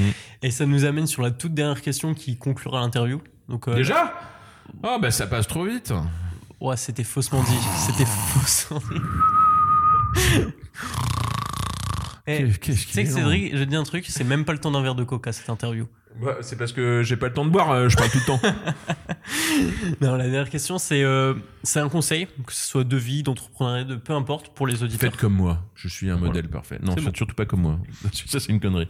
Vas-y, pose ta question, avant que je te réinterrompe une 18, 18e fois. Elle était posée, c'était un conseil de Un vie, conseil de euh, vie un conseil d'entrepreneur, un conseil de ce que tu veux. Un conseil d'entrepreneur, je peux vous en donner, mais... Pour- euh, bah, enfin, un conseil pour les auditeurs. On a beaucoup de personnes qui sont Non, mais je, je- je n'estime pas que j'ai le... qui aiment créer des histoires aussi. euh, des gens qui aiment créer des histoires? Ah bah, euh, créer des histoires. Voilà. Je, je vous donne un conseil, c'est créer des histoires. Euh, Créez-les, construisez-les. Ne pensez pas que, euh, comme beaucoup en France, l'artistique, c'est on est inspiré et c'est comme ça. Non, c'est beaucoup, beaucoup, beaucoup de travail. Bah, demandez à Fabien Génoub. hein. Mm. Ou à ou à Poc chez pour Buck, tu Mm. vois, qui sont euh, euh, deux des, de- des amis que j'estime le plus euh, pour, pour, pour ce qu'ils ont fait. Mais ce que je veux dire, c'est que le monde a besoin d'histoire. Par contre, le monde est un peu trop boulimique d'histoire. C'est-à-dire, plutôt que de raconter 10 histoires, il vaut peut-être mieux en raconter une ou deux bien. Et, et, et, euh, par, euh, par beaucoup d'angles, euh, etc. Ou, euh, ou passer, mais le, le jour où vous Parce pensez que vous avez votre histoire, ou etc., ne, ne, ne- n'abandonnez pas et, et passez du temps dessus. Parce Moi, que là, je- on a un petit clin d'œil au transmédia. Bon, un clin d'œil au transmédia, c'est pas un secret que Ouais. c'est, ma, entre guillemets, doctrine, euh, ma façon de penser, ni celle, de, ni celle des deux autres personnes que je viens de citer. Mais, mais oui, évidemment. Euh, c'est, enfin, le, aujourd'hui, bon, transmédia, euh, c'est un truc à la mode, mais surtout, c'est, c'est, c'est l'évidence de la réalité. Même si, en fait, pourquoi le transmédia, c'est pas, c'est pas si appliqué? Parce que le- le monde est organisé par euh, filière industrielle et pas par, et pas par euh, histoire. C'est-à-dire qu'il y a le cinéma, la BD, le, voilà. Mais en fait, une histoire, euh, elle se raconte différemment, avec un focus différent, Mm. mais, mais elle dépasse euh, le médium. Ouais, bien Et sûr. C'est ça le, c'est ça le, c'est ça l'idée. C'est créé. Donc, euh, par exemple, voilà, par exemple, euh, vous pouvez refaire une adaptation audiovisuelle des Trois Mousquetaires, puisque c'est la seule œuvre audiovisuelle en France qui est réadaptée régulièrement tous les ans ou deux ans au cinéma, parce que c'est la seule chose que vraiment notre patrimoine littéraire a produit. au coup dur. Tu vois? Donc, euh, non, mais c'est un moment, c'est ridicule, Ah oui. quoi. C'est, ah, bah, encore une version des Trois Mousquetaires. Il paraît qu'il est bien. Non, mais je, vu, je dis pas. Après, il y en a des très bien. Non, mais tout à mais fait. euh, je, je, je, je dis pas. mais tu peux garder le même univers et faire vivre d'autres histoires dedans, quoi. Bah, ouais, Bon, après, en- l'occurrence, mais- même, même Dumas, il a écrit d'autres trucs que les Oui, Trois. Mousquetaires, quoi, tu vois. Donc, euh, donc voilà. Donc euh, là, là, par exemple, je suis en train de travailler sur. euh, Enfin, je travaille avec un, un studio qui s'appelle Artisan, un studio de jeux vidéo, Mm. d'accord, qui est un studio entre guillemets français, pas que français-canadien, spécialisé dans le JRPG. Donc ils font des RPG à la japonaise. Le dernier jeu s'appelle Ascending. Donc là, je, je travaille sur leur prochain projet. Et euh, il y, a une- il y a une belle histoire, il y a un scénario, on est en train de réfléchir à comment il peut être dit différemment, euh, raconté différemment, qu'est-ce qu'on peut rajouter dans le truc, etc. Et, euh, et ben, c'est des trucs fascinants, quoi. Donc, Mhm. faut, faut des fois aller jusqu'au bout et insister. Et alors, des fois, on insiste trop, et en fait, ça marche pas parce que le truc, il est. il est- voilà, mais, mais tant qu'on n'a pas insisté, on sait pas, quoi. Ouais, bah, ce que je crois tu disais dans l'interview, enfin dans ton passage Mhm. sur la chaîne justement de, de Fabien, Mm. C'est que lui, il a fait. L'interview, c'était une partie de World of Warcraft. Non, il y a vraiment Non. une interview Ah. euh, de te. Il y a une interview où c'est pas du tout WoW, c'est genre avant justement où vous dites euh, on va retourner sur WoW. Ah, ok. Et juste. Oui, c'est pas une interview, quoi. Enfin, bon, Oui, c'est un pas échange. grave. Ah, Ouais, euh, on jouait Ah, entre potes et puis euh, les gens ils écoutaient, c'est n'importe quoi Twitch. Vous jouiez C'était bah, bref, euh, où tu disais que lui, il a travaillé genre 8 ans avant que. Enfin, tu vois, genre, il a, il a travaillé pendant longtemps, longtemps, longtemps avant que ça commence à prendre. Oui, mais parce qu'il fallait trouver le bon mix et puis il a eu Mm. la chance d'arriver avec le bon mix, enfin la chance. Le travail, parce que le travail ne paye pas toujours, etc. Mm. Moi, je crois beaucoup à la valeur du travail. Je sais que c'est un peu contre, euh, voilà, mais je pense que rien. Enfin, il y a des gens qui ont des, des qui ont des coups de chance, mais Bien sûr. mais il faut se donner les moyens d'avoir d'avoir Faut un les de chance. provoquer. Et puis c'est pas et puis même si les gens ils disent ouais mais t'as eu de la chance en fait. euh, euh, bon, en vrai, euh, ouais, t'as eu de la chance, mais qu'est-ce que t'as fait avant d'avoir de, de la chance pour l'avoir, quoi? Com- Combien t'as bossé? Et je crois surtout, je l'ai déjà dit, mais essayez dans votre vie, d'accord On va dire dans votre vie professionnelle, parce que pour le reste, de d'aller faire des choses qui vous intéressent, quoi. Voilà, la vie professionnelle, c'est pas, c'est pas euh, une parenthèse dans votre vie que vous faites pour aller bouffer. C'est censé être un tiers de votre vie, et moi, j'imagine pas que tu puisses te. alors, si, j'imagine il y a des gens qui en ont rien à foutre parce que c'est pas du tout leur intérêt, je comprends. Mais moi, personnellement, je, je peux pas concevoir de me lever le matin en disant je vais faire un truc chiant auquel je crois pas. Et, et, et, je, je le fais euh, parce que sans vision de, de ce qu'il y a derrière. Ça, Complètement. voilà. Donc, je- tout le monde n'est pas moi. Euh, alors, on, on m'a appelé euh, serial entrepreneur, on m'a dit que j'étais un entrepreneur, euh, etc. Mais en vrai, alors, c'est des termes très à la mode. Aujourd'hui, c'est la start-up, etc. Ouais, bien sûr. mais, mais moi, il a fallu que, que tu vois, que j'ai, je sais pas quel âge avant que les gens disent non, mais t'es vraiment un entrepreneur. C'est pas un truc dont on a conscience. C'est juste une manière d'être qui est définie par le fait euh, que tu es entrepreneur parce qu'on a une vision entre guillemets capitaliste, sociétale, euh, machin. Mais il y a des entrepreneurs. euh, des tempéraments entrepreneurs qui créent pas de société, qui créent des assos, qui font d'autres choses. Bien sûr. voilà quoi. Donc euh, tout le monde n'est pas comme ça, et puis encore heureux parce que sinon je te raconte pas le monde du bordel quoi. Mais mais mais en tout cas, ayez une vision de ce que vous aimez faire, de ce Mm. que vous voulez faire quoi, et essayez de le faire.